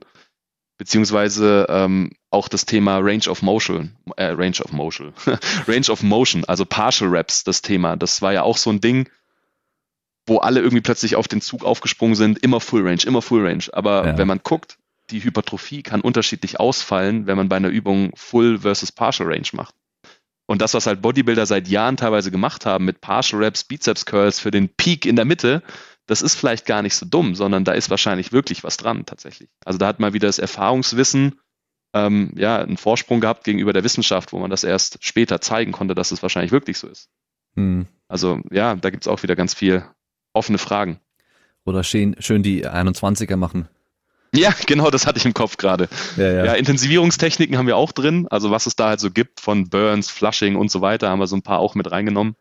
Ähm, einfach nur, weil die in der Praxis gemacht werden. Und das Erste, was ich, glaube ich, geschrieben habe, ist, es gibt wenig Studien und die, die es gibt, sind, glaube ich, alle zu Pyramidentraining gewesen. Mhm. Ähm, und die ganzen anderen Intensivierungstechniken, die es gibt, die sind noch nicht mal untersucht. Also die, ja. die werden zwar gemacht, aber gibt's nichts dazu. Dropsets oder so ein Zeug. Also so, so simpel eigentlich und du findest kaum eine Studie dazu. Forced Raps und den ganzen Kram. It's all you, bro. all you. Ja, auch da habe ich was, sogar all you habe ich sogar als Zitat drin. ähm, Thema, Thema Bankdrücken ähm, und Spotter, Hilfestellung. Ähm, ja. Da ging es dann auch zum Training bis zur Erschöpfung, dass man halt aus Sicherheitsgründen halt einen Spotter bräuchte. Und äh, aber der dann halt so eingreift oder nicht eingreift, dass man halt nicht schon bei zehn Wiederholungen ab der siebten praktisch der andere Kreuzheben macht. Ähm, ja, solche Dinge sind auch drin. So ein kleiner Joke für die Leute, die schon länger in der, in der Szene unterwegs sind. Ja, da wird, da wird ein bisschen geroastet an manchen Stellen vielleicht, aber immer schön durch die Blume, manchmal vielleicht auch ein bisschen offensichtlicher. Ja. Ähm, aber ich hoffe einfach, dass wenn man es liest, dass der ein oder andere sich so ein bisschen den Arsch ablacht dabei. Mhm. Ähm, ist dann auch äh, drin, wie man bestimmte Anteile von den Muskeln vielleicht kriegen kann, gerade was jetzt zum Beispiel die Beine angeht, Quadrizeps, weil ja viele da hörst du ja gerade so aus dieser Charles Poliquin-Ecke und sowas, ähm, wenn du bei den Kniebeugen über den Großzehballen drückst, dann kriegst du einen Vastus Medialis und so. Ähm, oder halt eben, dass ja viele auch sagen, wenn, nur wenn du halt maximal tief gehst, kriegst du denn auch, wobei es dann mittlerweile, glaube ich, auch äh, Hinweise darauf gibt, dass es halt eben gerade eher in dem nicht so tiefen Bereich teilweise der Vastus Medialis auch eine höhere Aktivität hat. Ähm, ist sowas da auch mit drin im Buch? Ja, ja, das ist dann, wie gesagt, der, der, der eigentliche Hauptteil oder das Kernelement von dem Buch, das Thema mit, den, mit der Übungsbeschreibung und den Varianten auf, auf eben, äh, EMG-Studien basierend. Ähm, und wenn es das zu einer Übung gab, dann ist es auch drin. Okay. Das heißt, Kniebeugen gibt es super viele EMG-Studien, da ist dann auch Thema Tiefe und Stand definitiv Thema, welche Anteile es trifft. Beim Thema Rumpf ist es auch so. Ähm, es gibt ja keine Übungen, wo ein Rumpfmuskel isoliert komplett alleine arbeitet, sondern die, die arbeiten ja immer synergistisch. Ja, ja. Aber da ist dann auch drin, mit welcher Übung kriege ich denn welche mehr und welche sind vielleicht weniger dabei beispielsweise. Ja. Das, das haben wir auf jeden Fall drin. Hm. Also die, die großen Fragen, die immer wieder kommen. Wie muss ich greifen um? Oder wie muss ich, so wie du sagst, äh, Beinpresse machen um? Höher stellen die Füße, tiefer stellen, breiter, enger, für welchen Anteil, wenn es das gab, ist es definitiv drin. Und auch bei Wadenheben sogar. Also teilweise gibt es ja zu, zu Übungen, die gar nicht so viele machen, gibt es solche Untersuchungen ja auch. Also Thema Wadenheben, ähm, drehe ich die Füße ein, drehe ich die aus, macht ja. das überhaupt einen Unterschied? Ähm, ja, ist alles dann im Übungskapitel drin. Okay, ja, das ist ja schon mal gut. Weil ich glaube, Wadenheben wissen mittlerweile alle, dass man halt im sitzenden Wadenheben, im gebeugten Knie mehr den Soleus kriegt und halt im gestreckten Knie dann halt eher Gastrocnemius. Ähm, aber selbst da, das ist ja immer so, die Leute denken immer, okay, wenn ich jetzt breit greife, beim Lattzug zum Beispiel, dann äh, kriege ich halt voll den Latt und wenn ich ähm, eng greife und äh, supiniert greife, also die Handflächen zum Gesicht zeigen lasse, dann kriege ich halt nur den Bizeps. Voll. Aber weißt du, dieses nur, entweder oder, aber das ist ja alles immer, ja. ist alles immer mit dabei. Das geht gar nicht anders. Es ist halt nur, es verschiebt sich vielleicht ein bisschen mehr vom Verhältnis, wo ein Muskel vielleicht besser mithelfen kann oder weniger gut mithelfen kann, einfach durch, ja. durch die Winkel, durch die Hebel und so weiter. Und halt eben dieses ganz oder gar nicht. Ähm, mein Kollege, der Alex, hat in letzter Zeit auch gerade, ähm, weil er zu dem Thema ähm, Glute-Training, also oder Po-Training gerade sehr, sehr mhm. viel guckt, ähm, diese Aussage, dass zum Beispiel der Sitzen, die, die sitzende Abduktionsmaschine halt einfach nur Piriformis trainiert. Das mhm. sagen auf Social Media ganz viele. Ja. Und die, also wirklich, du kriegst damit nur den Piriformis. Also, äh, weißt du so, du musst erstmal nur ja. gucken, wie viel Gewicht kannst du bei dieser Maschine am Schluss dann doch bewegen und wie groß ist der Piriformis und was für einen Hebel hat der. Wie soll ja. dieser kleine Muskel so viel Gewicht bewegen können, weißt du? Dass der vielleicht in der Position den besten Hebel hat, damit er arbeiten kann, das kann ja gut sein. Aber dass die Gluten da gar nicht mehr arbeiten, das kann halt auf gar ja. keinen Fall sein. Und hat's optisch überhaupt eine Relevanz, wenn der unter dem großen Arschmuskel sitzt? Ja, das sowieso. ist eher andersrum. Ja. Die sagen, die Maschine ist unnötig für Arschtraining, weil sie halt eben nur den Piriformis trainiert und eben nicht den Arsch. Ja, ist klar. ja. Ja, also das, das ist super spannend. Also wenn ein Muskel zum Beispiel mehrere Funktionen hat, fängt es ja damit schon an. So, ich meine, gerade Lat hast du gesagt, ähm, ja, Adduktion im Arm, also heranführen, aber halt auch das Arm von der Hochhalte rückführen nach, nach ja. hinten unten. So kann der beides. Zwei komplett unterschiedliche Aufgaben. Und Oder halt da sogar, wenn der Arm hinter dem Körper ist, kann er ihn wieder nach vorne führen. Ja, also so, wenn er halt ganz so. extrem hinten ist dann. Ja. Und da hast du sowas wie Hintern, der auch noch gefächert ist und ja. je nach je nach Faserverlauf dann auch unterschiedlich funktionieren kann. Oder je nach Winkelstellung und, vor allem. Wenn du halt in der ja. maximalen Hüftbeugung bist, macht er was anderes, wie wenn du halt in der, in der Streckung schon bist. So. Exakt, ja. ja. wenn du dann jetzt eine, eine EMG-Studie anschaust, ähm, wo dann oft, ja, je nach, je nach äh, Versuchsaufbau, aber dann halt einzelne Muskeln nur eine Elektrode bekommen. Ja. die dann irgendwo halt auf einer vordefinierten Stelle nach einer Vorgabe in der Literatur geklebt wird, dann heißt es ja auch noch nicht, dass du jetzt jeden Anteil damit abbilden kannst. Ja. Vielleicht halt nur genau die Region, wo das Ding geklebt wurde. Mhm. Aber das ist dann halt auch wieder technisch schwierig umzusetzen, wenn man sagt, okay, wir bekleben jetzt einfach den Arsch mit 15 äh, EMG-Elektroden. Weil da gibt es ja auch sowas wie, wie Crosstalk, also dass, dass aus einer anderen Region praktisch das aufgezeichnet wird von einem anderen, äh, von einem anderen Sensor.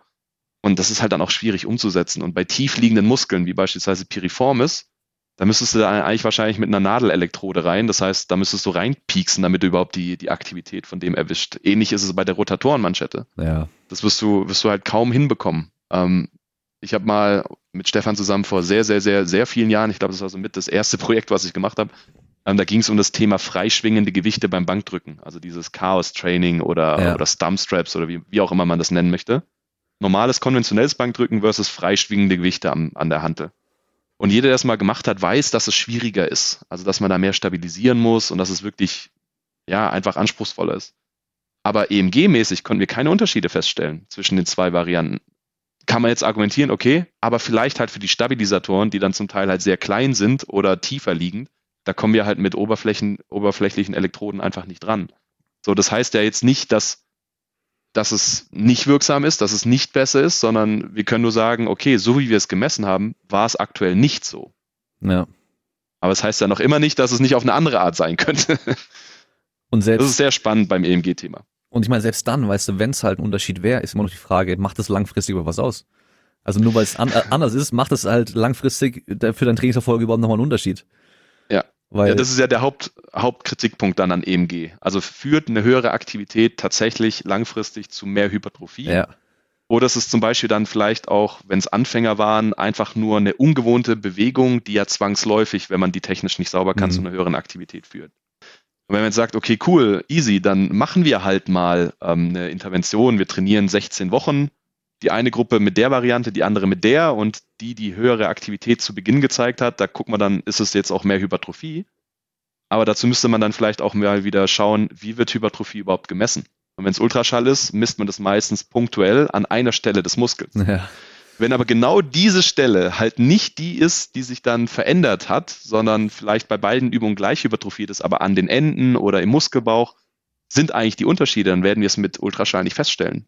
Ja. Mit Umfängen, mit mit Bioimpedanzanalyse und so auch nicht. Also Da bräuchte man dann wirklich so ein Gesamtvolumen Zeug wie MRT, wo man dann wirklich im Bild das Ganze mal irgendwie 3D-mäßig darstellen kann. Dann könnte man vielleicht dann irgendwann mal eine Aussage treffen. Aber das ist halt, ja, das ist kaum umsetzbar praktisch, weil es würde ewig dauern. MRT ist scheiße teuer, man braucht erstmal Zugang dazu, dann muss man den ganzen Spaß auch berechnen können und dann vielleicht auch die richtige Stelle finden.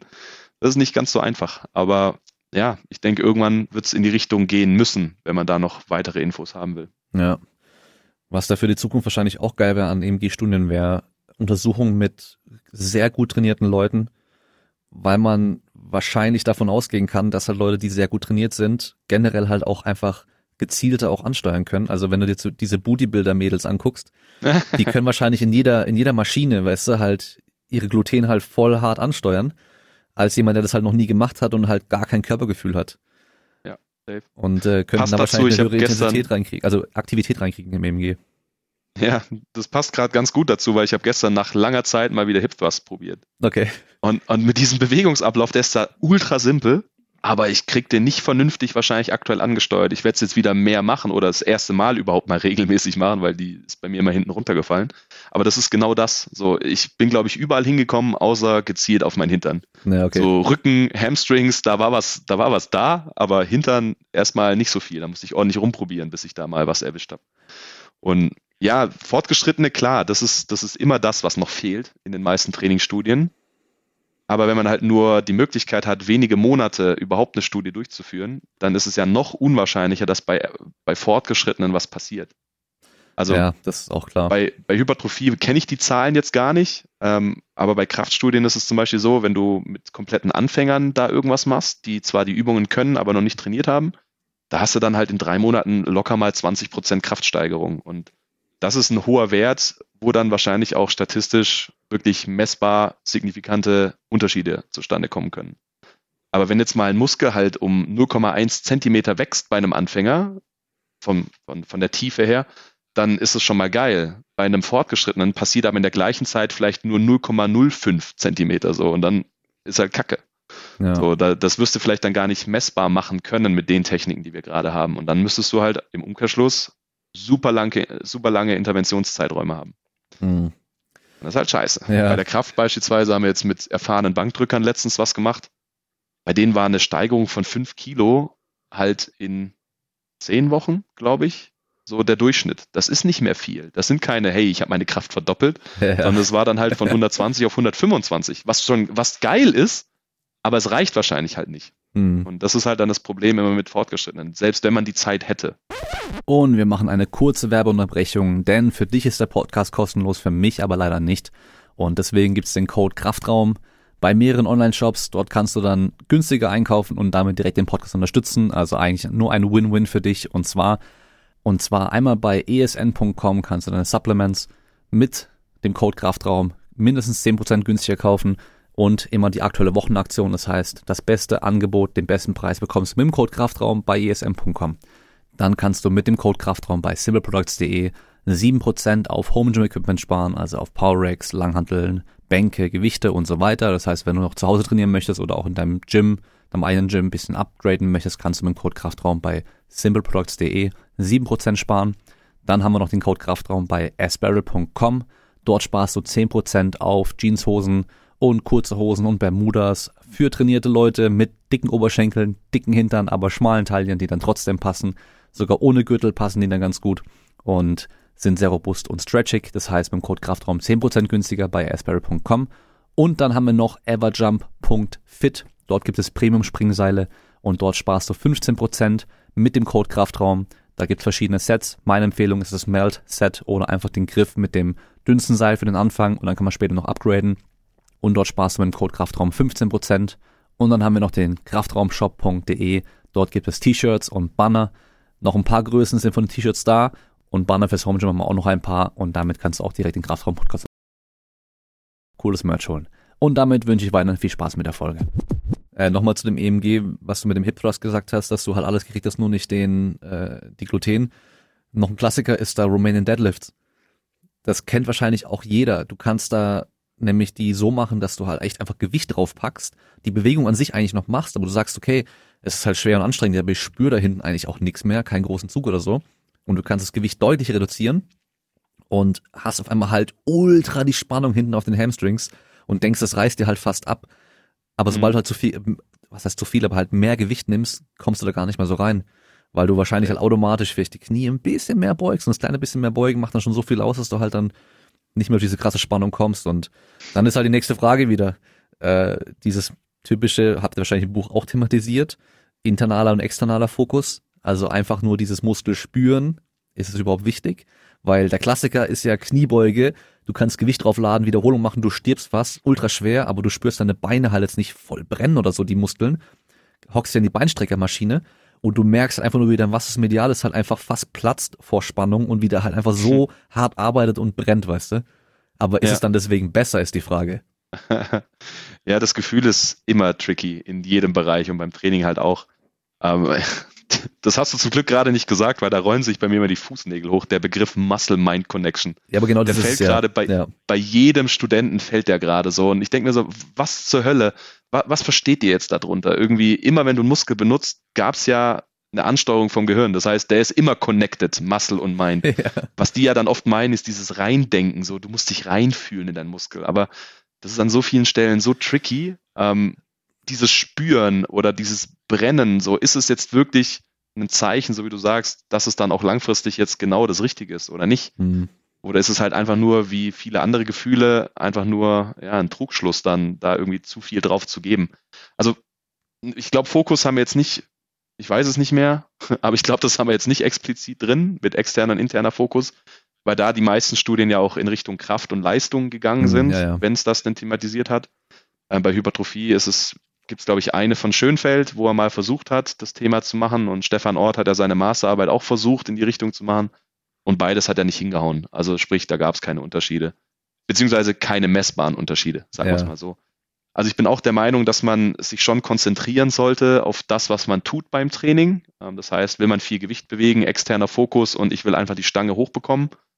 Will man jetzt vielleicht gezielt auf eine Muskelgruppe irgendwie eingehen, keine Ahnung, beim Core-Training, bei Bizeps Curls, dann soll man sich schon drauf konzentrieren, was mache ich da eigentlich? Aber ich würde jetzt nicht irgendwie hier ein auf äh, Mentalist machen und irgendwie versuchen, da durch Gedanken meinen Muskel wachsen zu lassen. Wobei auf der anderen Seite muss man auch zugeben, es gibt auch Studien, wo nur mental trainiert wurde, was zu Kraftsteigerung geführt hat. Also da ist schon, schon irgendwie was dran, aber ich glaube, es gibt so viele andere Faktoren, die eine höhere Rolle spielen beim Training, als dass man jetzt sich beim Satz reindenkt. Ja, Beispielsweise, was ich immer sehe, ist halt Satzpause als Beispiel. Dass dann zehn Minuten Instagram in der Satzpause gemacht wird, bevor der zweite Trainingssatz kommt und da kannst du dich noch so schön konzentrieren auf deinen Muskel. Hättest du vielleicht anstatt zehn Minuten zwei Minuten gemacht und den Muskel stärker erschöpft dadurch, wäre es wahrscheinlich sinnvoller gewesen, als sich nur während einem Satz auf den Muskel zu konzentrieren. Also, boah, wie gesagt, aber, ich finde den Begriff so schwierig. Aber wenn du in den zehn Minuten Instagram-Satzpause ein paar hotte Fitness Leute anguckst, ist das vielleicht optimal oder wirkt sich das positiv auf deinen Hormonhaushalt aus? Und hast du uh. dadurch einen anabolen Effekt in deinem Training? ja, auch interessantes Thema. Ähm, es gibt ja die Untersuchung auch, äh, sobald total, irgendwie total. jemand anders geschlechtliches im Raum ist, steigt die Leistung und so, weißt du? Ja, Oder auch bei voll. Männern gibt's äh, geile Untersuchungen, dass sobald eine Frau im Raum ist, egal wie attraktiv die für dich ist, steigt der Testosteronspiegel. Und genauso, wenn du Männern eine Waffe in die Hand gibst, sei es ein Messer, eine Knarre oder sonst irgendwas, steigt auch der Testosteronspiegel akut.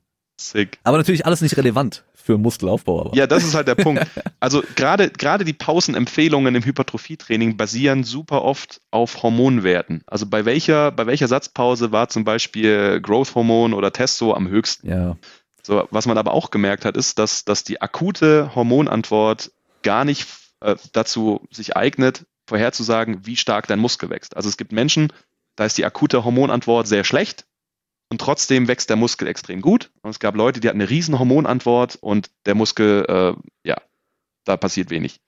So, und deswegen ist auch trainingsmäßig mit Hormonen zu argumentieren, also ich rede jetzt nicht von, ich spritze mir tausendfache normale physiologische Dosis in den Hintern, sondern normale, akute Hormonantworten auf Training, darauf zu basierend äh, irgendwas zu empfehlen, was Training angeht, ist sehr dünn. Ja. Klar, Leistung, das ist ja dann eher Motivation. Das heißt, mhm. wenn da ein hottes Girl vorbeiläuft, ist es ja wahrscheinlich eher der Faktor, als dass es jetzt die Hormonantwort ist.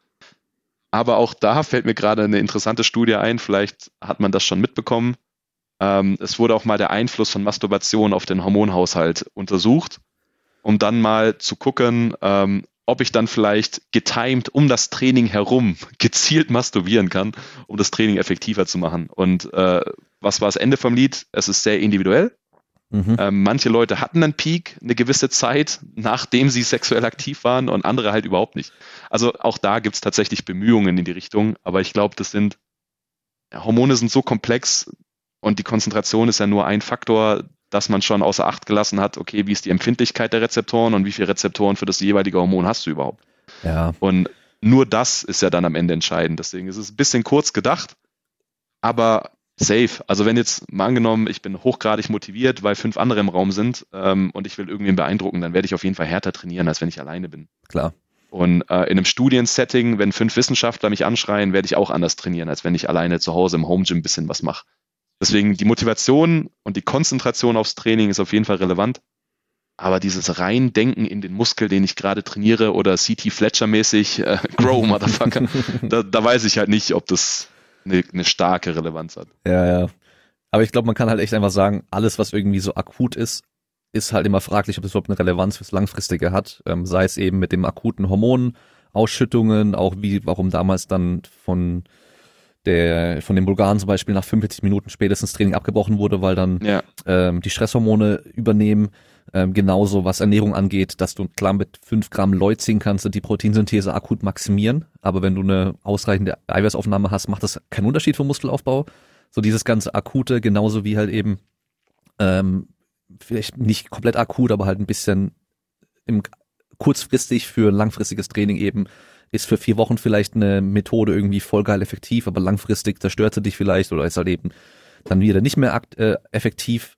Da haben wir so viele Sachen, wo man halt eben akut theoretisch argumentieren könnte oder halt einfach nur wegen Mechanismen, auch wenn man Klassiker aktuell, was mich immer mega aufregt, Dr. Huberman von Huberman Lab, ich weiß nicht, ob du den kennst, von Stanford, dieser Neuro, Neurowissenschaftler da, der in seinem Bereich scheinbar krass ist und richtig gut ist, aber der sich halt jetzt immer aus, aus dem Fenster lehnt und über Themen spricht, über die er nicht sprechen sollte, weil er einfach keine Ahnung von hat, sei es eben Training, Ernährung und sonst irgendwas. Ähm, der habe ich gerade gestern erst wieder was gesehen, hat einer gepostet. Er hat äh, in dem Podcast gesagt, dass er ja Butter liebt und ähm, er ganz klar beobachten konnte bei sich, äh, auch mit seinen Hormonwerten, bei Bluttests und so weiter, dass wenn er halt mehr Butter isst, äh, dann steigt sein Testosteronspiegel. Ähm, cool. Auch wenn er noch andere Supplements nimmt, die Testosteron steigern können, ja, äh, hat er nämlich auch schon oh. mal gesagt. Also so Supplement Stacks für Testosteron und so weiter nimmt er natürlich auch, aber es ist natürlich nur die Butter, weil in mhm. der Butter Cholesterin auch drin ist, ist Präkursor für Testosteron.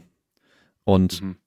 weißt du, so ein Mechanismus, der vielleicht sein könnte und ja. auf dem basiert er halt immer sein komplettes Argument. Und das ist halt einfach so, ja, wie die Untersuchungen, die es gibt, ähm, ähm, sind Kniebeugen oder Beinpresse besser, um äh, nach dem Satz äh, Wachstumshormone zu steigern. Und da waren da, glaube ich, die Kniebeugen besser, weil mehr Muskelmasse bewegt wird insgesamt als bei der Beinpresse. Gibt's da ja auch so ein paar Untersuchungen von vor ja. einigen Jahren. Aber dass die Wachstumshormonausschüttung nach dem Training oder während dem Training so gut wie keine Auswirkung auf den Muskelaufbau langfristig hat, ist erstmal egal. Aber der Mechanismus ist da. Das heißt, wir können verkaufen, wir machen ein GH Optimizing Training Program oder sowas und verkaufen ja, es dann, weißt du. So wie es ja früher ja. viel gab. Da gab es so viele Trainingspläne zu kaufen, wo halt immer so auf einem Mechanismus basieren dass man da halt irgendwie, keine Ahnung, Gene Expression, Wachstumshormonausschüttung und keine Ahnung was optimiert so. Wild, Vor allem, wenn es denn nur ein Faktor wäre, ne, der, also, oder wenn jetzt ein Hormon nur eine Aufgabe in einem Gewebe hätte, ja, genau. wäre das ja schon schön. Genau. Oder wenn du Growth-Hormon anschaust, das, was gemessen wird, ist meistens nur eine Isoform von diesem Hormon, was es gibt. Und selbst da sind wahrscheinlich noch nicht alle Funktionen bekannt. Ja.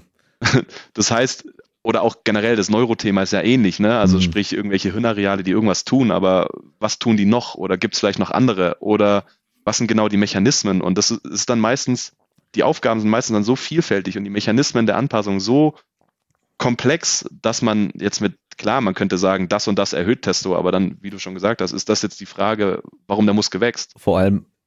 Und das kannst du so viel, das kannst du so groß ziehen. Das für die, die gerade sportwissenschaftlich viel lesen in dem Bereich, die Diskussion, die aktuell mal wieder läuft, Thema, ähm, brauche ich Hypertrophie für Kraftsteigerung? Mhm. So, ist es ein Faktor? Ist es eine Grundlage? Ja oder nein? Und da gibt es dann halt auch Leute, die argumentieren, ja, du kannst auch stärker werden, ohne Muskelquerschnitt zunehmen. Ja, schön. Dann guck dir einfach mal an, was Einflussfaktoren auf die Kraft sind. Und das ist mehr als nur Muskelaufbau, sondern da gibt's auch noch sehr viele andere Komponenten, die eine Rolle spielen können. Also, nur weil du es auf die eine Art argumentieren kannst, heißt es nicht, dass es im Umkehrschluss komplett dann nicht stimmt auf der anderen Seite. Ja, ja. So, und boah, ja, das ist krass, das ist krass. Und dann irgendwie Testo maximieren. Vor allem, viele verwechseln halt dann immer, wie gesagt, das, das Testosteron, was man selber bildet und ausschüttet, versus das, was man dann zugeben kann. Ja. Dass, dass das wirkt, da braucht man nicht drüber diskutieren, aber die Dosen, die da halt verabreicht werden, haben halt auch nichts mehr damit zu tun, was man eigentlich im Körper sonst zirkulieren hat. Ja, ja. Also auch wenn du einfach nur die Spanne anschaust an Testosteron-Leveln zwischen Sportlern und wie die dann Muskelaufbau haben, dass es da auch kaum einen Zusammenhang gibt, ist ja auch krass. Also Leute, die halt theoretisch im unteren Spektrum sind, trotzdem gut Muskeln und Kraft aufbauen. Andere, ja. die über Spektrum schon hinausgehen, über dieses mal als normal definiert, also die sind halt einfach ein bisschen höher nochmal wo man denkt, wo viele denken würden, boah krass, der hat bestimmt voll einfach. Aber nee, weil nur Testosteron alleine macht halt einfach, ist halt auch nicht alles. Also sonst wäre es ja relativ easy. Ja. Da müssten wir einfach alles machen, was Testosteron optimiert und fertig. Aber das hat ja alles so eine Wechselwirkung. Wenn das eine mehr ja. wird, wird das andere weniger. Noch was anderes wird auch mehr. Dadurch passieren wieder zehn andere Dinge. Das ist so ja. einfach so viel zu komplex, als dass man einfach nur sich auf eine Sache konzentrieren könnte. Genauso wie mit Insulin bei der Ernährung. Weißt du so? ja, da hatte ich auch mal eine Ernährungsberaterin, die alles auf Insulin geschoben hat. Genau. Und dann die ganzen Leute, die halt ich nur von Insulin sprechen, der muss einfach mal fragen, okay, ja. was ist denn Leptin und was ist denn Grelin und die ganzen Sachen. Und auf einmal ja. müssen die halt mal nachdenken, okay, das hat alles irgendwie so eine Wechselwirkung und immer, immer so einen Einfluss auf, auf was anderes. Und das eine stößt 20 andere Sachen an und die stoßen nochmal ja. 20 andere Sachen an. Und deswegen ist es so extrem komplex, dass wir halt nicht wir können einfach nicht davon ausgehen, dass wir hormonell irgendwie wirklich eine Kontrolle über irgendwas haben. Also vor allem ohne halt extern irgendwas zuzuführen. Genauso wie, dass wir halt äh, bei der Ernährung über irgendwelche Sachen so extrem eine Kontrolle haben. Beim Training wahrscheinlich noch am meisten insgesamt. Aber selbst da, weißt du, so, du könntest halt sagen, okay, wir wollen so viel jetzt hier optimieren, aber wie du vorhin schon gesagt hast, hat alles eine Wechselwirkung. Das heißt, wenn wir das Gewicht steigern, wird wohl oder übel die Wiederholungszahl runtergehen müssen wenn wir die Wiederholungsgeschwindigkeit verändern, wird auch wieder was passieren. Und das heißt, ja. das ist, hat alles immer so, greift immer ineinander rein, dass du halt, wenn du eine Stellschraube verdrehst oder verstellst, dass halt alle anderen sich automatisch auch verstellen. Und dann musst du halt gucken, okay, wie kann ich dann an, an vielleicht ein paar wenigen Stellschrauben nur was drehen, damit sich möglichst viel vielleicht optimiert. Oder einfach nur ein bisschen verbessert. Das ist ja schon mal dann geil, wenn wir das hinkriegen. Vor allem, wenn du beim, nochmal kurz zurück, weil es mir gerade im Kopf hängen geblieben ist, Thema Testosteron nochmal wie oft wurde das gebundene Testosteron gemessen, weil es billiger ist. Mhm. Und das ist aber nicht die wirksame Form, sondern das freie Testosteron. Und das wird so selten gemessen, weil es halt, weiß gar nicht, um den Faktor drei, glaube ich, teurer ist, dann im Labor messen zu lassen. So, und damit geht's halt schon los. Also ja, also bei Insulin habe ich auch eine so eine Abbildung, die ich dann meistens raushole, wenn irgendwie im Seminar das Thema Insulin aufkommt, wo dann auch einmal so ein bisschen dargestellt wird, was Insulin eigentlich alles bewirken kann, in welchen Regionen. Und äh, dann gibt es auch noch du sagst, Spieler, Gegenspieler, Hormone, ähm, Hormone, die andere Hormone dazu veranlassen, überhaupt gebildet zu werden und so weiter. Also ich lasse mich über das Thema eigentlich kaum aus, weil ich bin da kein Experte in dem Bereich. Ich weiß nur, dass es todeskomplex ist und dass es meistens nicht die einfache, offensichtliche Lösung ist. Dass man sagen kann, ey, ich steuere jetzt genau dieses Hormon an oder ich bewirke mit meinem Training jetzt genau diese Anpassung oder ich gehe jetzt speziell auf diese Hirnregion oder ich mache jetzt genau diesen Signalweg das geht halt meistens nicht. Speziell, weil es halt für die meisten Sachen nicht nur ein Signalweg gibt, sondern oft dann halt auch ein Ergebnis über verschiedene Wege erzielt werden kann. Und beim Muskelaufbau ist es halt genauso. Ja. Und theoretisch muss man da ja auch sagen, dass an sich Muskelaufbau relativ einfach ist, weil wir so viele verschiedene Möglichkeiten haben. Ja. Und selbst dann ist es trotzdem noch irgendwie komplex. Schwer oft und regelmäßig. Ja, genau. und schwer meint hier gar nicht Gewicht, sondern einfach anstrengend. Also, ja. dass man schwierig trainiert, dass man erschöpft. Das ist wahrscheinlich dann am Ende des, des Tages das Richtige. Und dann kommt noch die Übungsauswahl dazu. Ja. Das war es dann schon. ja, also regelmäßig für eine längere Zeit erschöpfend, egal ob viel oder weniger Wiederholungen und Übungsauswahl ist dann halt nach Muskelgruppe, die gewünscht ist. Ja. So, so, könnte man vielleicht dann die 270 Seiten zusammenfassen. Also ja. kauft euch das Buch nicht mehr. Nein, Spaß beiseite. Aber ja, am Ende des Tages ist es so. Hypertrophie ist so eine unspezifische Anpassung, dass man da sich wenig Gedanken drüber machen müsste, aber sich viele Gedanken machen kann. Und das Thema Kraft, Schnellkraft, Reaktivkraft ist dann wahrscheinlich sehr viel spannender, weil man da sich noch viel mehr Gedanken machen muss eigentlich. Ja, weil es da halt wirklich Sachen gibt, die halt dann einfach komplett falsch sind, teilweise.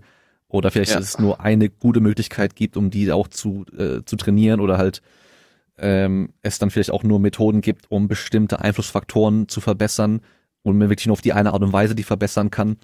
Und bei der Hypertrophie ist es halt eben dann, gerade wenn es wirklich nur rein um die Hypertrophie geht, nur um Hauptsache Muskelaufbau und eben nicht um die Leistung, ja. dann wird es relativ easy. Aber dann kannst du halt eben dir überlegen, okay, wie kann ich mein Training jetzt gestalten, damit ich halt möglichst oft trainieren kann und es aber trotzdem noch ja. anstrengend genug ist und ich halt eben nicht dann zum Beispiel jeden Tag zehn Sätze Brust mache oder sowas, ähm, die aber dann so easy sind, damit ich es halt auch jeden Tag zehnmal machen kann, sondern wie kann ich dann eben diese einzelnen Trainingskomponenten, die ich halt dann habe, so zusammenstellen, dass ich halt vielleicht eben möglichst oft trainieren kann. Oder andersrum, du hast Leute, die können vielleicht nur zweimal die Woche trainieren.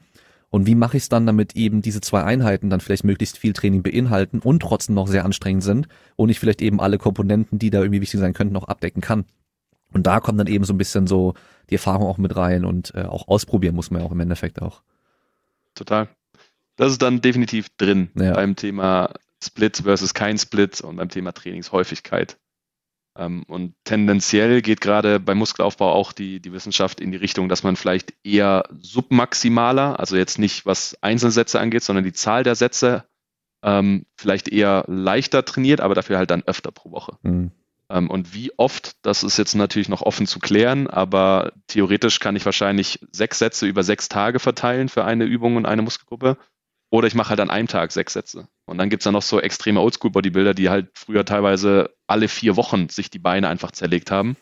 Aber dann halt in einem Ausmaß, dass sie halt auch einen Monat nicht mehr gehen konnten. Ja, ja.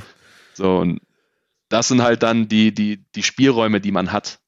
Und äh, klar, wenn, wenn ich nur sage, ich kann zweimal die Woche nur und du sollst mindestens zweimal die Woche jede Muskelgruppe reizen, damit überhaupt irgendwas passiert, dann ist klar, dass du Full Body gehen musst. So. Ja. Wenn du sagst, ich will jeden Tag gehen, aber ich habe nur eine halbe Stunde, dann machst du halt irgendeine Form von Split, wo du so oft gehen kannst, aber die Muskelgruppe halt dann trotzdem ihre Regenerationszeit bekommt. Ja. Ja, und was da dann das Beste ist, das ist immer das Witzige, und da habe ich dann auch so den einen oder anderen Influencer angesprochen in dem Buch, wenn die halt behaupten, ich habe den effektivsten Trainingsplan. So, das, das kann ja. nicht funktionieren. Für niemand und kein Trainingsziel zu keinem Zeitpunkt. Und selbst wenn man heute sich einen zusammenstellt, der jetzt gerade für morgen perfekt wäre, beim zweiten Mal ist es schon nicht mehr. Ja. Und, und das ist halt dann so die Herausforderung, wo man sich eigentlich praktisch einpendeln muss. So, ich, ich nehme jetzt das, was meinen Zielen am ehesten oder meinem Charakter auch zum Teil am ehesten entspricht. Und das ist ja auch das, was Evidence-Based Practice eigentlich beinhaltet, dass man nicht nur die Wissenschaft anschaut und nicht nur Erfahrungswissen noch mit einfließen lässt, sondern dass man halt auch dann, zumindest in der Medizin, auch den Patienten mit einbindet. Und in unserem Fall ist es dann halt der Sportler. Das sind so die drei Säulen eigentlich von Evidence-Based. Es ist nicht nur Studien, Studien, Studien, sondern auch, was ist umsetzbar, was weiß die Praxis und was willst du überhaupt? Ja.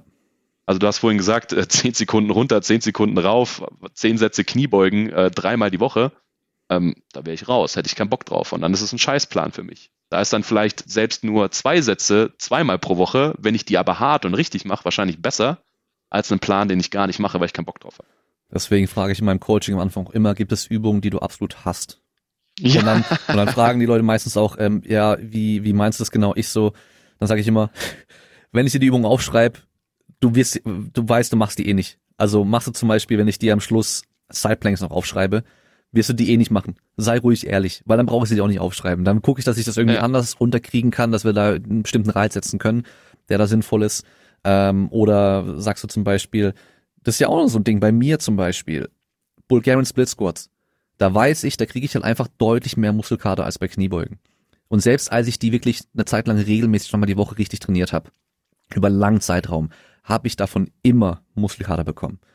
Einfach weil man halt relativ viel Gewicht nehmen kann, gerade wenn man sich vielleicht noch am Rack stabilisieren kann, wenn man mit der Safety Squat Bar das macht, dann kannst du halt so eine hohe Last auf das eine Bein bringen. Dann kannst du halt auch beim Runtergehen mit dem hinteren Bein wahrscheinlich ein bisschen weniger helfen. Beim Hochgehen drückst du mit dem hinteren Bein dann doch ein bisschen mehr. Also geht schon leicht in dieses exzentrisch akzentuierte Training. Das heißt, du kannst mhm. da halt einfach schon hart belasten. Und da habe ich halt immer so krass Muskelkater bekommen, dass ich halt weiß, okay, wenn ich in der Trainingsphase bin, wo ich vielleicht öfter trainieren möchte, oder wenn ich noch einen anderen Sport mache und ich weiß, ich muss halt die anderen Tage noch meinen Sport machen, dann werde ich die Übung vielleicht einfach nicht mit reinnehmen, weil ich weiß, sonst kann ich meinen Sport nicht gescheit trainieren, weil ich einfach zu viel Muskelkater bekomme davon. Safe. Auch wenn es vielleicht an sich eine geile Übung ist. Und das habe ich auch schon im Podcast, glaube ich, gesagt, ich würde wahrscheinlich für die meisten Bodybuilder Bulgarian Split Squats auch in einer normalen Kniebeuge vorziehen. Einfach mal so pauschal.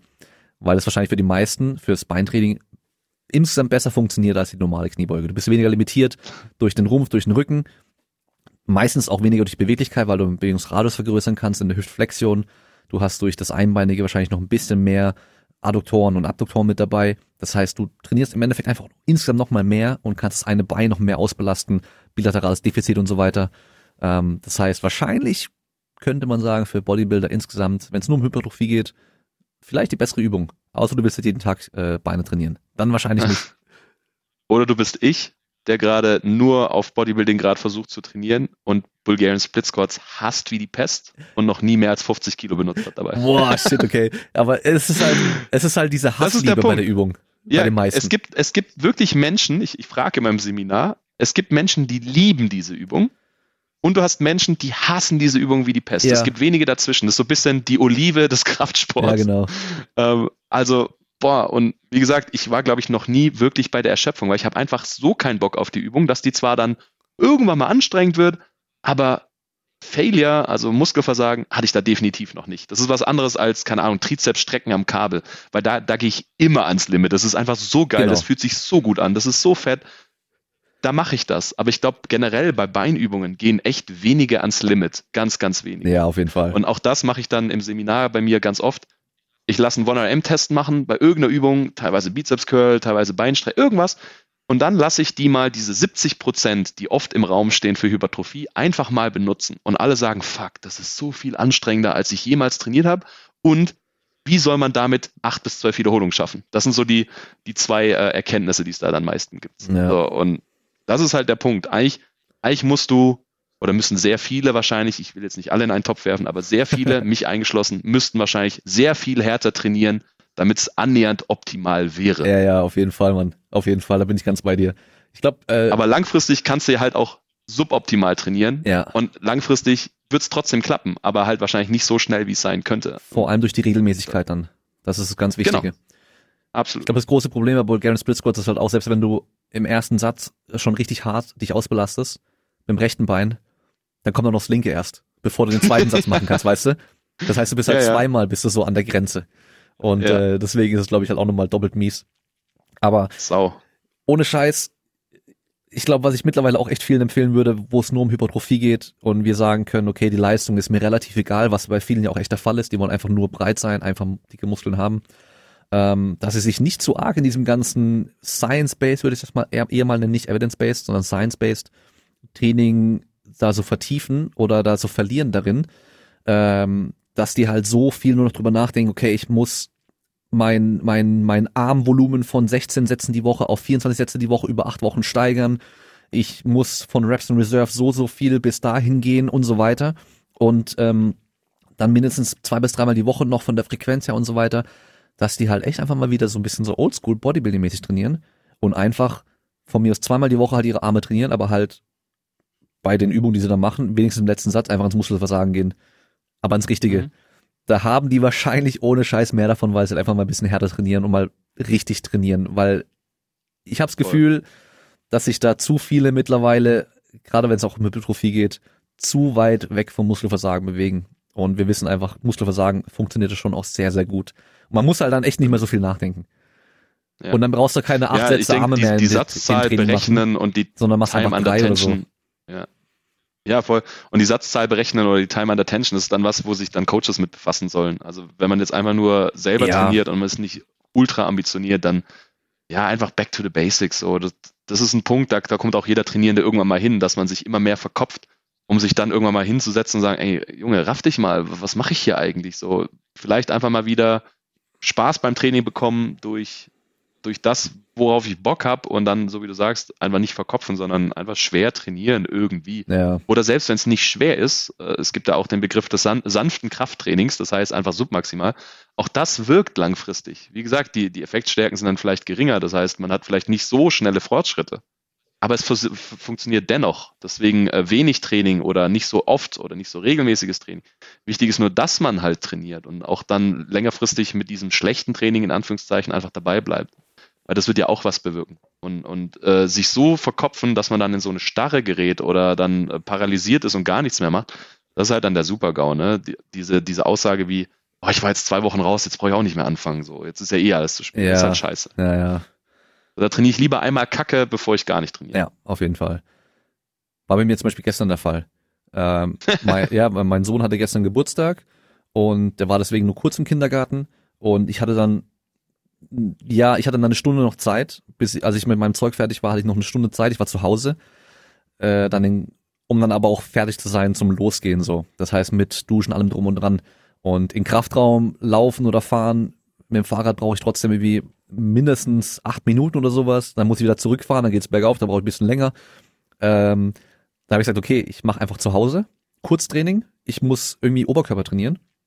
Und ich habe aber, ähm, Grüße gehen raus an Steffen, ähm, von den, äh, von den Scorpions. Den habe ich nämlich Ach, okay. mein, mein, mein Kniebeugenständer und meine Langhantel von der, vom Balkon habe ich ausgeliehen für seine Studie, die er gemacht hat, für seine Abschlussarbeit. Und die habe ich noch nicht äh, wieder.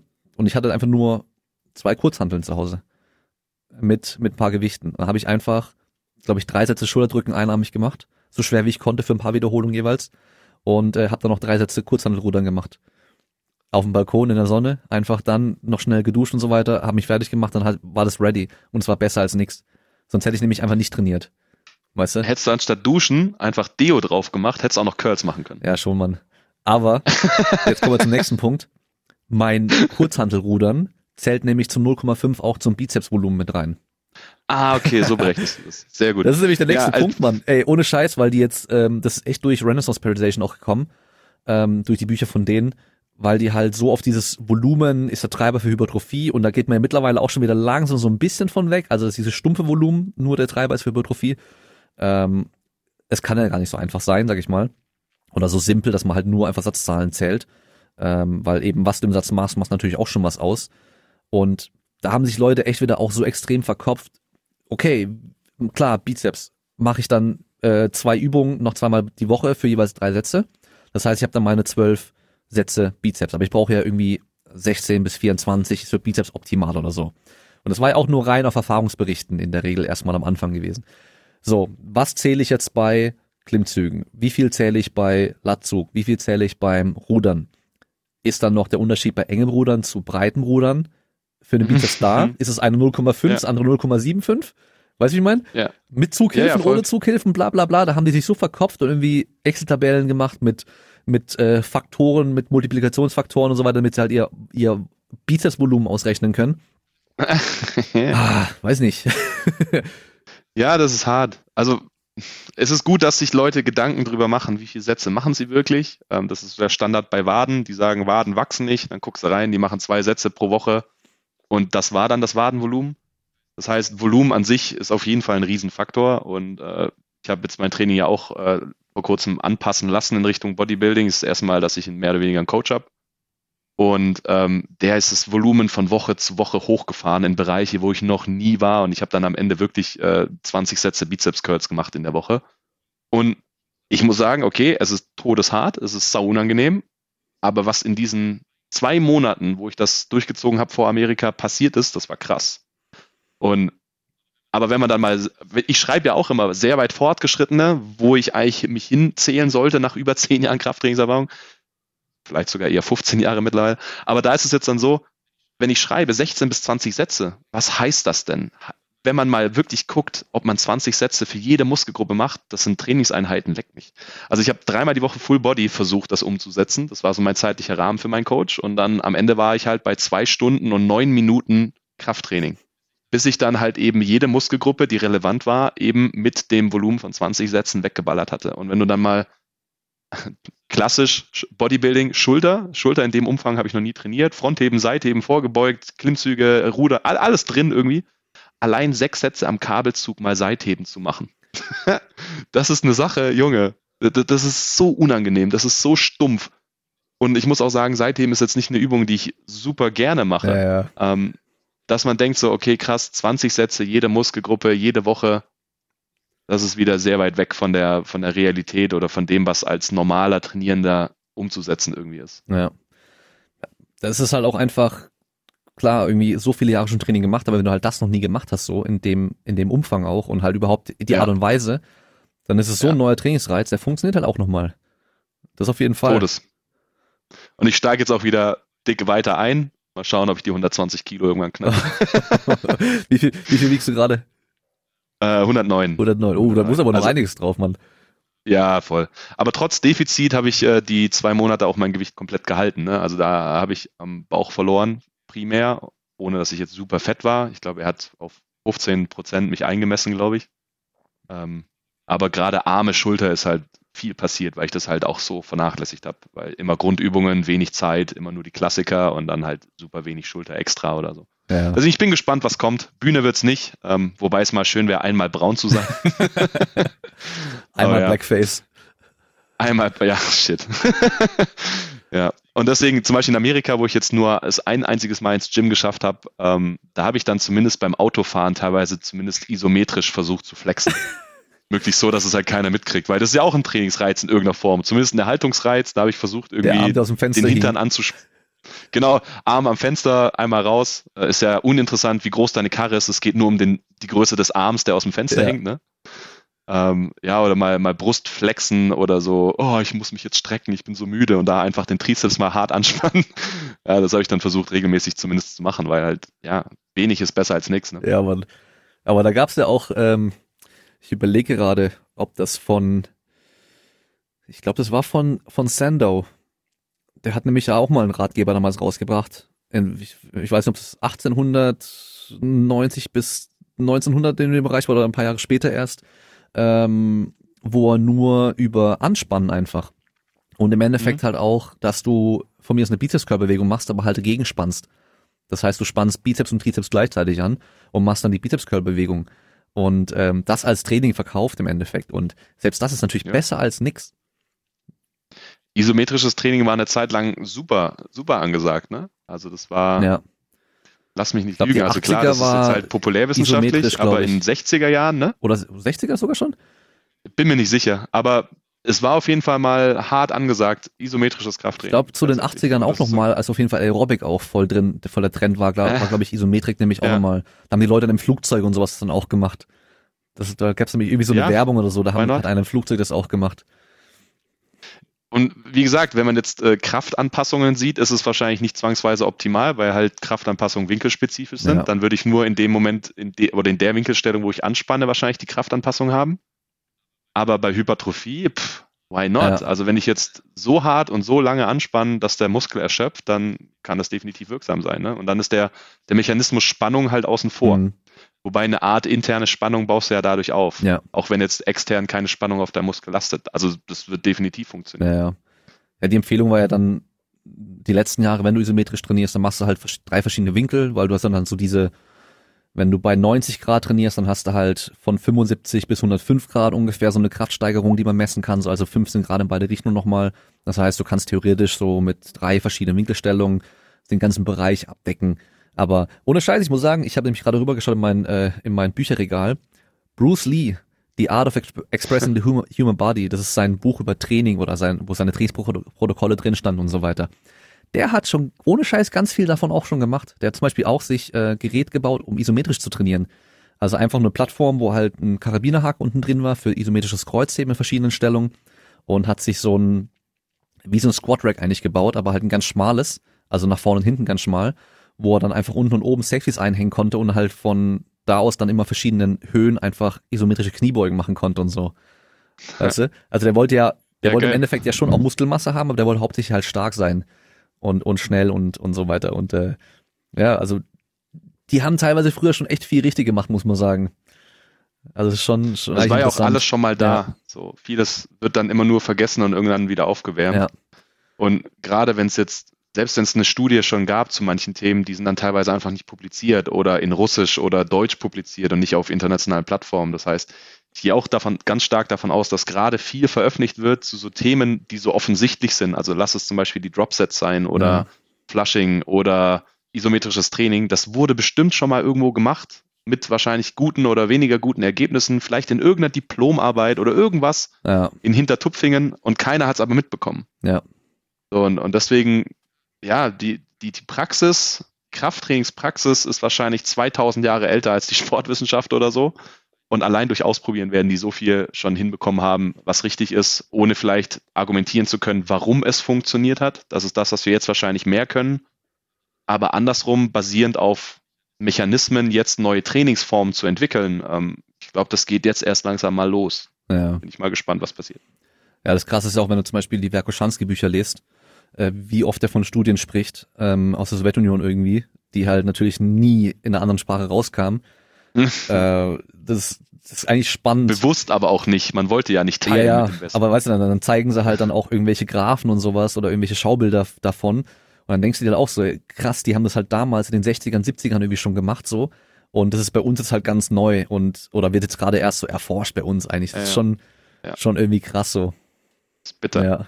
Man muss nur mal diesen Sportmedizin-Klassiker von Hollmann und Strüder, den haben ja sehr viele bei sich zu Hause stehen. So, da geht's halt, also der war ja, also Hollmann ist ja jetzt, glaube ich, ein halbes Jahr oder Jahr leider gestorben, aber der war ja ähm, der Begründer der Sportmedizin fast. Also einer der Vorreiter, der super früh damit angefangen hat, in 40er Jahren, so mit irgendwie sich Belastung und was passiert im Körper dann Herz-Kreislauf-mäßig und so weiter zu befassen. Und dieses Buch ist auch voll mit Graphen und Anpassungen und was passiert mit dem mit dem Blut, mit Hormonen, mit keine Ahnung. Also da ist so viel drin, was man wahrscheinlich jetzt auf die Schnelle gar nicht finden würde bei PubMed. Weil ja, ja. Das ist im Prinzip ja sein Lebenswerk. Und der hat ja bis zuletzt hat er ja Doktoranden betreut und der ist, glaube ich, mit 94 oder 95 jetzt gestorben. Krass. So, das heißt, der hat allein was er so gemacht hat, ich glaube, der hat 800 äh, Publikationen geschafft in seinem Leben. Das ist halt total krass. Und ich denke, deswegen Lehrbücher sind auch deswegen an der Stelle also oft wird ja in der, in der, im Studium gesagt, ja, bitte keine Lehrbücher, sondern Primärquellen und Studien. Aber in den Lehrbüchern sind ja super oft Primärquellen drin, die man so vielleicht gar nicht gefunden hätte in der Datenbank, weil die nicht digitalisiert wurden oder so. Ja, ja. Also da ist auf jeden Fall, auch zum Krafttraining ist in der Sportmedizin in dem Buch äh, super viel. Ja. Ich weiß noch, bei meiner Studie habe ich die älteste Studie zu Koffein und muskulärer Leistung von 1907. Die habe ich sogar auch als PDF ja. und ähm, da sind die Graphen von Hand gezeichnet. Das musst du dir mal geben. ja. ja. Ja, ist auch Aber so. die haben echt einfach, hab einfach halt geguckt, okay, die geben den Leuten Koffein und wie, wie die Muskeln dann halt Kraft generieren können. Ob das besser geht oder nicht. 1907, weißt ja. du? Ja. Schon heftig, Mann. Ich habe das älteste, was ich jetzt in unserem Buch zitiert habe, äh, war eine Turnliteratur zum Thema Calisthenie. Heute würde man Calisthenics ja, sagen. Weil beim Thema Bodyweight haben die auch dann eine kleine Box bekommen. Okay. ist auch 1700 irgendwas gewesen und ich glaube, das, älteste, was ich sonst noch zitiert habe, da muss ich auch zugeben, ich konnte es nicht lesen, weil es, glaube ich, Latein war, ähm, war ähm, Newton. Okay. 1500 irgendwas. Ja, ja deswegen, nur weil es alt ist, äh, wie gesagt, ist es an vielen Stellen ja nicht, nicht falsch oder schlecht oder manchmal ist es vielleicht auch überholt, aber vielleicht auf eine andere Art interessant. Ähm, und ja, auch das Thema Overload übrigens ne, im Krafttraining, das kommt ja auch aus der Medizin bezüglich Knochen. Mhm. Auch das war 1800 XY. Also sprich, da gibt's ganz, ganz viel. Das ist dann, äh, wenn man Knochen war Wolfsche Gesetz? Ich glaube. Ja, müsste, glaube ich, das Wolfsche sein. Ja. ja. Oder auch das Thema hier Side-Prinzip beziehungsweise äh, Superkompensation, das geht ja ganz weit zurück zum Teil. Ja, ja. Das Wurde schon viel gemacht. Ja, auf jeden Fall. Ähm, ein Punkt noch zu BFR, habt ihr wahrscheinlich auch ein bisschen was drinstehen im Buch, oder? Ja, natürlich. natürlich. Das ist ja auch mein Kapitel ja. gewesen. okay. Yes. Auch das ist drin. Ähm, wenn ich, wenn ich Vibration und EMS erwähnt habe, dann muss natürlich BFR auch rein. Ja, ja. Aber Vibration, da, für, da, für Vibration sieht es nicht gut aus, oder auch beim Muskelaufbau. Ach, was heißt nicht also gut? Nicht besser, ne? also, oder? Als klassisches Training. Nein, ja. definitiv nicht besser. Ähm, als, als ergänzende Maßnahme kann man es bestimmt machen. Aber Vibration als auch EMS sind jetzt nicht für Hypertrophie stark bekannt, ähm, eher für Kraftsteigerungen dann halt oder von mir aus auch Schnellkraftsteigerungen. Aber das passt zur Hypertrophie wahrscheinlich weniger als andere Methoden. Ja. Ähnlich ist es dann auch mit äh, Schnellkraftmethoden. Auch da habe ich kurz ein bisschen was geschrieben, weil Influencerinnen öfter mal ja auch Jump irgendwelche Squats. Jumps machen auf die, als, auf die Bank drauf mit einem Gummiband. Ja, genau. Und da ist halt zum Beispiel die Time under Tension halt oft sehr gering. Ja, ja. Für Schnellkraft in der Ausführung wäre es wahrscheinlich dann wiederum auch zu submaximal. Ähm, und da sind wir wieder beim Thema Gefühl. Nur weil du erschöpfst oder du müde wirst dabei, wahrscheinlich Herz-Kreislauf-mäßig eher, als dass dein Muskel schlapp ja. macht, heißt es nicht, dass es dann automatisch Muskelaufbau bewirkt. Also da gab es auch mal wieder eine kleine Info. Und dann auch nochmal zurück zu dem Punkt mit den mechanischen Schäden. Wenn nur das da wichtig ja. wäre, dann könnten wir einfach den ganzen Tag nur Dropjumps trainieren. wo wir halt irgendwie krasse Schäden reinkriegen würden, aber du siehst ja. halt da irgendwie nicht eine krasse Hypertrophie so. Wie Richtig. wenn du ein Bodybuilding-Training klassisches machst. Aber das sind wir wieder bei diesen Sachen, die man dann messen kann. Wenn du deine Muskelprotein-Biosynthese messen würdest, die wäre wahrscheinlich wahnsinnig hoch, einfach nur um die Schäden zu beseitigen. Ja. Wenn man daraus dann aber auf Hypertrophie schließt, ist halt dann auch wieder tricky. Lass mal einfach die Bodybuilder immer so äh, von der Beinpresse runterspringen, so. Ja. Und in der Liegestütze landen. Ja, fände ich geil. Ja, also Professor Behringer hat mal eine Studie gemacht, wo er Studenten 300 Mal von einem Tisch springen lassen hat. Ja. Das war aber wohl für die extrem unangenehm. Ich habe bei einer Studie assistiert mal, ähm, da haben sie geguckt, wie ob L-Carnitin ähm, sich positiv auf die Muskelschäden und den gefühlten Muskelkater auswirkt nach einem intensiven Training. Und da haben sie einfach gemacht, um Muskelkater zu provozieren. Also es ging nur darum, wir wollen maximal Muskelkater provozieren. Haben den Leuten zehn Prozent vom Körpergewicht mit einer Gewichtsweste angezogen. Das heißt in deinem Fall einfach nochmal so eine, eine 10 Kilo Gewichtsweste nochmal angezogen. Und ähm, dann haben sie auf der Kraftmessplatte Sprünge gemacht, also Kniebeugesprünge und immer bewusst in die Kniebeuge tief runtergehen so, also richtig so runter reinfallen lassen. Und äh, boah, lass mich überlegen, wir hatten einen Timer laufen die hatten dann, glaube ich, immer, ich, boah, ich bin mir nicht mehr ganz sicher, ob es 30 Sekunden oder 40 oder sogar eine Minute am Stück war und dann ein bisschen Pause und davon halt irgendwie so zwölf Runden oder so, also so richtig heftig und voll viele haben es gar nicht durchbekommen. Und die hatten halt einfach über eine Woche lang Muskelkater. Teilweise waren Geil. die trainiert, teilweise waren die untrainiert, aber die hatten halt einfach alle über eine Woche Muskelkater. Und das ist ja so eine Art Team von Muskelkater, der in, in, der Forschung oft benutzt wird, wo man auch davon spricht, ja. Muskelkater acht bis zehn Tage. Und jeder, der das dann liest, denkt so, hä, was? Zwei, maximal drei Tage, dann ist wieder weg so. Aber nee, wenn ja, du richtig, richtig übertreibst. Acht bis zehn Tage kriegt man schon ja. hin, ja.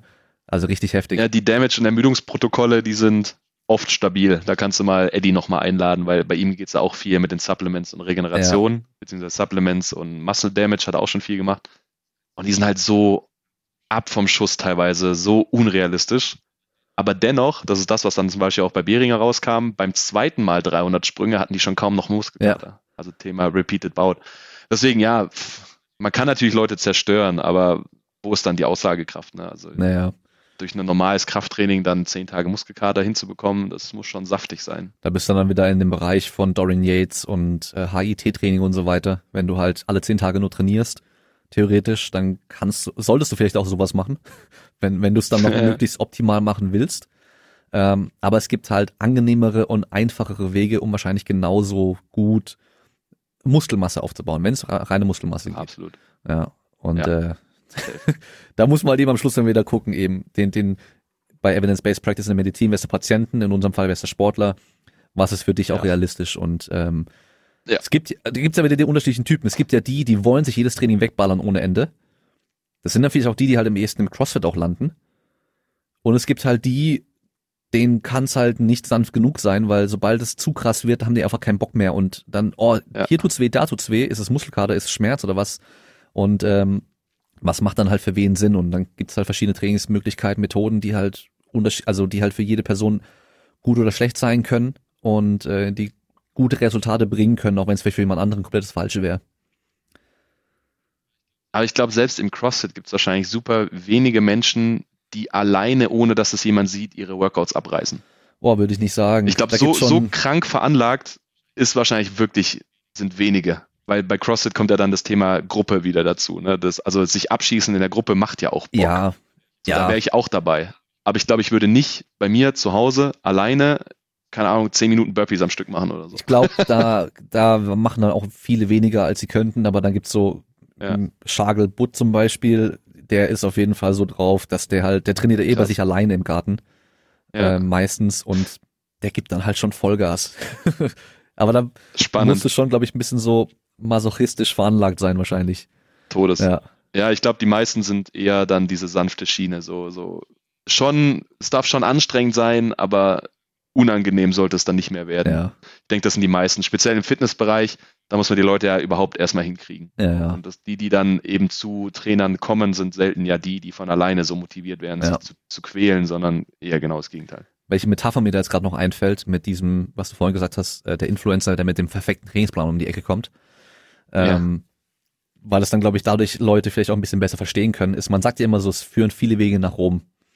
Und das Ding ist, ich könnte dir jetzt sagen, hey, ich habe die perfekte Route nach Rom gefunden. Aber die gebe ich jetzt dir und du bist gerade in Köln und ich bin in Stuttgart. weißt du, wie ich meine? Für mich Das ist ist es die perfekte Route. Für dich aber nicht. Weißt du? Oder auch Ja. genauso, wenn du halt ähm, sagst, okay, Aber vielleicht halt irgendwann, ne, wenn jetzt der Weg über Stuttgart gehen Genau, würde, wenn du dann dann kann es ja so sein. Beim Training perfekt, ist ja, genau. so. Ja. Oder genauso, wenn wir sagen, okay, ähm, in welche Richtung muss ich, um von hier aus nach Rom zu kommen? Und dann sage ich dir halt, ähm, hier Nord, Nord, äh, nee, Nord macht keinen Sinn, aber äh, Süd, Süd, wo, was wir, Süd, Südost wahrscheinlich? Süd, Südwest? Ich habe keine Ahnung. Aber weißt du so, ich kann dir genau eine Richtung auf dem Kompass geben. Lauf einfach geradeaus genau in die Richtung und du läufst auf jeden Fall direkt nach Rom ins Zentrum. Jetzt hast du aber jemanden in Südafrika und lässt den in die gleiche Richtung laufen, weil es ja für dich Ja. perfekt funktioniert hat, der kommt halt ganz woanders raus. Der kommt bestimmt nicht Geil. nach Rom. Und ich glaube, vielleicht dadurch kann man es ein bisschen besser verstehen, warum es halt einfach nicht pauschal den besten Trainingsplan gibt, der halt für alle funktionieren kann. Es gibt Prinzipien, die wahrscheinlich für alle funktionieren können, die man dann aber trotzdem immer noch ein bisschen halt abwägen muss, wie kann man das jetzt für dich am besten einbauen so. Aber so wirklich so genau die Übung, genau an dem Tag, mit genau den Sätzen und Wiederholungen und so weiter. Und dann hast du auf jeden Fall den besten Trainingsplan. Das gibt's auf keinen Fall. Das kann nicht funktionieren. Und ich erweitere jetzt mal noch dein Bild. Okay. Der Kompass ist die Leistungsdiagnostik. Oh. Ja. also das heißt, damit man weiß, ey, in welche Richtung muss es denn jetzt eigentlich gehen, müsstest du ja testen, was ist dein Leistungsstand. Genau. Oh, ist das schön. Und dann haben wir das GPS und das ist einfach dein Coach, den du engagierst. Scheiße. ja, das ist dann äh, die NSA wahrscheinlich eher. ja, Mann. Geil. Finde ich gut. Gefällt mir. gut. Äh, gibt's denn einen Preis zu dem Buch? Wie viel wird der Schinken kosten? Äh, ja, je nachdem, welche Version man holt. Ne? Also wenn man das ganz normal mit einem mit einem Cover möchte, dann äh, ist es bei 25 Euro und 21,99 in der Kindle Edition. ah, okay. Also, also es gibt da nicht die Taschenbuch und die Hardcover-Variante, sondern einfach nur halt ein richtiges Buch oder halt die Kindle Edition. Genau, Ha- Hardcover ist nicht im Angebot. Okay. Aber ich denke, bei Hardcover wäre dann auch der Preis wieder deutlich höher Ich muss auch sagen, ich finde Hardcover persönlich immer ein bisschen unpraktischer zum Lesen. hängt davon ab, ob man es halt mitnehmen möchte und so, ne? Auch zum Teil. Ja, weißt du, einmal, wenn du Ähm, so in der Hand hältst und so, dann, ja. ah, wobei es kommt drauf an, manchmal bleiben die besser offen liegen als die, An das habe ich auch Ja. gerade gedacht, dann, dann rollen die Seiten nicht, sich nicht zusammen. Aber es ist halt auch Typsache, ne? Und, aber an sich finde ich den Preis halt super fair, ne? Also 25 Euro da ist eigentlich. ein Preis, da Ganz muss geil. man nicht zweimal überlegen normalerweise. Vor allem, wenn man, wenn man dadurch relativ verständlich auf so den aktuellen Stand der Wissenschaft gebracht wird, was so generell so die, die Forschung im Bereich oder halt generell der aktuelle wissenschaftliche Stand, der im Bereich Hypertrophietraining ist, plus noch, wie kann ich das dann auch umsetzen für, für einen gescheiten Trainingsplan für mich und ich dann einfach ein bisschen besser Absolut. entscheiden kann, was mache ich denn jetzt wie. Dann kann ich vielleicht dadurch auch ein bisschen besser äh, äh, einschätzen, was erzählt denn dieser Influencer da jetzt gerade. Äh, Vor allem deren Influencer-PDFs, die die teilweise veröffentlichen, sind wahrscheinlich teurer als das Buch. Wahrscheinlich, ja, das auf jeden Fall. Und äh, wurde dann nicht von Leuten geschrieben, die halt einfach auch Ahnung haben von dem, was sie da machen. Und halt auch wirklich auch äh, die Quellen gelesen haben und nicht nur vielleicht ein paar Quellen reinschreiben, um halt zu sagen, ja, hier, science-based, evidence-based. Könnte sein. Könnte sein. Könnte sein. Zumindest, wie gesagt, wir sind ja zumindest vier Leute, die alle ihr Spezialgebiet Ja, genau. haben. Deswegen. Aber ja, also wir sind mega stolz drauf. Ähm, das ist unser erstes gemeinsames Buchprojekt. Ähm, wie gesagt, war super viel Arbeit. Ähm, wir haben da mega viel Zeit reingesteckt auch, weil das ja, das schreibt sich nicht so einfach. Wir haben auch alle gedacht, ja komm, wir reden jeden Tag darüber, Ja. über unser jeweiliges Thema. Komm, das schreibt man kurz runter und am Ende haben wir dann doch Fristprobleme bekommen. Also wir sind, wir sind stolz drauf, dass wir es doch geschafft haben, zwar nicht fristgerecht abzuliefern, aber zeitnah, dass äh, der Veröffentlichung zu dem angesagten Termin nie was im Wege stand. Aber das war gerade im Januar, ich glaube, da habe ich, boah, da, da habe ich täglich morgens um sieben bis teilweise abends um 21.30 Uhr dran gesessen. Damn. Ähm, speziell am Wochenende. Es war herrlich. Also am Ende mussten wir auch diese vier Einzelteile der Autoren ja dann auch irgendwie zusammenflicken, Ja. einmal drüber lesen und vielleicht auch nochmal so bügeln, dass es sprachlich auch so ein bisschen zusammenpasst. Das war dann meine, meine äh, dankende äh, Aufgabe dann an der Stelle. Beziehungsweise auch, wir haben dann die ganzen Quellen, haben wir dann mit äh, PubMed-IDs in, im Seitenkommentar ähm, eingepflegt und ich hatte dann die tolle Aufgabe, die dann wiederum über Citavi in ein gemeinsames Literaturverzeichnis einzupflegen. Also auch die 180 Quellen habe ich jeweils einzeln rausgesucht. Also war, war, war super, hat Spaß gemacht. Ähm, ich erinnere mich an den einen Abend, das war geil, da, da wollte ich eigentlich meinen Teil fertig machen, das dann Eddie rüberschicken, dass er weitermacht. Und äh, ich habe dann irgendwann so um halb acht habe ich gedacht, ach komm, das ist so stumpf mit dem Copy-Paste gerade könntest ja eigentlich einen Whisky trinken, ist ja Wochenende irgendwie. Das ist total bitter zu sagen, aber ich war alleine zu Hause und dann war es zweite Glas, dritte Glas und irgendwann saß ich da halbe Flasche leer. Und ich war dann um, um halb zehn so dicht, dass ich dann Eddie geschrieben habe. Ich so, hey Eddie, ich komme nicht mehr klar, ich krieg's nicht mehr fertig, ich mach's morgen. Also da habe ich mir dann tatsächlich so ein bisschen einen reingestellt währenddessen. Ähm, interessanterweise gab's aber wohl laut Lektorat an der Stelle keine Fehler. Also ich habe noch funktioniert. Aber würde ich jetzt Autor sein, der jeden Tag schreibt, ich glaube, dann wäre der Weg zum Alkoholismus nicht weit. Das heißt, Hemingway und Co., die kann ich alle verstehen. Oh Mann. ah, ja, ja, ja, ja. Aber ja, ich habe da eben auch überlegt, also weil ich halt überhaupt nicht schreiben kann so. Ähm, das ist für mich ja. wahrscheinlich am einfachsten wäre, ich würde halt so ein, entweder so ein Ghostwriter engagieren oder halt der, äh, wie nennt man das, Editor? Wie nennt man das auf Deutsch? Weiß gar nicht. Also jemand, der halt dann nochmal. Verleger ist eigentlich Editor, glaube halt ich. Einfach nochmal über alles drüber liest und es dann nochmal ja. besser schreibt dass ich einfach alles ja. aufnehme. Weißt du, wie, wie ein Podcast, einfach das alles aufnehmen ja. und der muss es dann in gescheite Sprache reinpacken. Ja, wobei ich, ich bin immer so sprunghaft, also ich, ich hüpfe dann teilweise in den Kapiteln vor und zurück. Das ist ja nicht mein teilweise Problem, auch im Ja, das stimmt. ja, musst du gucken, an welche Stelle es halt ja, gehört. Ne? Also, aber die, die, die Momente gab es auch, wo ich einfach äh, aus dem Kopf runtergeschrieben habe, so wie es mir gerade eingefallen ist, und danach halt umgebaut habe oder an die richtige Stelle gezogen. Ja. Ist, also ich habe keinen, keinen einheitlichen Weg gefunden, irgendwie, wie man das jetzt macht. Aber das Thema äh, Ghostwriter und äh, ist ja in der Politik bei den Abschlussarbeiten eine Zeit lang ja sehr modern gewesen und äh, ja, ansonsten bei Doktoranden höre ich öfter mal, dass die sich dann äh, mit Rotwein so ein bisschen Kreativität holen. Okay, okay. Mag ich nur nicht ja. so sehr. Aber anscheinend ist der Schreibfluss dann besser, wenn man da ein bisschen Rotwein drin hat. Ja, ich glaube, man muss halt aufpassen, dass man, dann würde man wahrscheinlich halt auch schnell leicht zunehmen, wenn man den ganzen Tag nur noch hockt und schreibt und halt dann währenddessen die ganze Zeit sich das Zeug reinkippt und, und isst und so. Safe. Ja. Da, Deswegen habe ich aber auch primär am Wochenende geschrieben, weil neben der Arbeit musste ich unter der Woche natürlich pumpen. Ja. Also deswegen. Wobei, wobei, man, man weiß ja auch, ähm, dass es auf jeden Fall gut ist, sowas zu unterbrechen, dann die Arbeit und dann was Aktives zu machen, ins Schwitzen zu kommen. Da hast du eine BDNF-Ausschüttung und dann bist du dann im Kopf klarer, kannst besser denken und bist wieder kreativer und so weiter und kannst wieder besser schreiben. Und das Gehirn mag wohl Laktatstoffwechsel sehen. Ja, okay. High Intensity wegballern sei da ganz effektiv. Ja. Grüße an Bloch. ja. Also was ich auf jeden Fall gelernt habe, das ist jetzt eine Botschaft an alle, die noch eine Abschlussarbeit schreiben müssen. Ähm, das habe ich in der Bachelorarbeit gemerkt. Wenn es läuft, hört nicht auf. E egal was ist, hört einfach in dem Moment nicht auf. Klassiker war, du sitzt in der Uni-Bib, hast dich da versucht irgendwie einzumauern, schreibst und dann kommt einer vorbei, hey, kommst du mit in die Mensa Mittagessen? Und du warst eigentlich gerade voll drin und sagst, ja klar, easy. und denkst, danach geht's weiter. Aber äh, äh, du kommst eine Dreiviertelstunde später zurück und du findest einfach den Faden nicht mehr. Das ist total krass. Ja. Und deswegen habe ich dann auch äh, teilweise ja halt so spät in die Nacht das dann gemacht, weil ich dachte mir, ey, solange meine Konzentration noch läuft und ich gerade drin bin, höre ich jetzt in dem Moment nicht auf. Mhm. Das ist, äh ich weiß auch bei meiner Bachelorarbeit, ich habe nämlich nie in der Uni-Bib oder irgendwo geschrieben, weil ich halt genau weiß, sobald irgendwo ein Fenster ist oder andere Leute sind, dann bin ich wie so ein Hund, der ein Eichhörnchen sieht. Weißt du, so, ich bin immer so schnell abgelenkt und sowas. Ähm, deswegen, ich habe einfach zu Hause das gemacht. Und ich habe dann, mein Ritual war dann, ich bin einfach morgens aufgestanden, hab also Wecker, bin morgens aufgestanden, habe mir mein Glas Energy Drink hingestellt und habe dann einfach mich hingehockt und angefangen zu schreiben. Und das, ich habe einfach gesagt, ich, ich muss immer einfach anfangen. Und sobald ich drin bin, geht's dann auch. Und dann habe ich immer nur mittags eine Pause gemacht. Ähm, das war dann gerade damals, glaube ich, das erste Jahr Pokémon Go. Das war dann auch immer meine aktive Pause. Hab mir mein Fahrrad geschnappt, bin die Pokémon Go Arenen abgefahren, habe das äh, dann schnell gemacht, habe dann Mittag Geil. gegessen und habe ich weitergemacht. Und es hat aber super funktioniert. Das war dann immer so. Dann hast du 2016 geschrieben. Es müsste dann 2016 gewesen sein, genau. Doch, das ja. passt, weil 2015 bei den Scorpions haben wir uns kennengelernt. Stimmt, genau. Das war das Jahr, wo ich Stimmt, dort war. Ja. Und dann passt das mit 2016, weil da habe ich dann in Frankfurt gespielt und bin durch Frankfurt gelatscht mit Pokémon Go. Äh, genau, genau. Geil.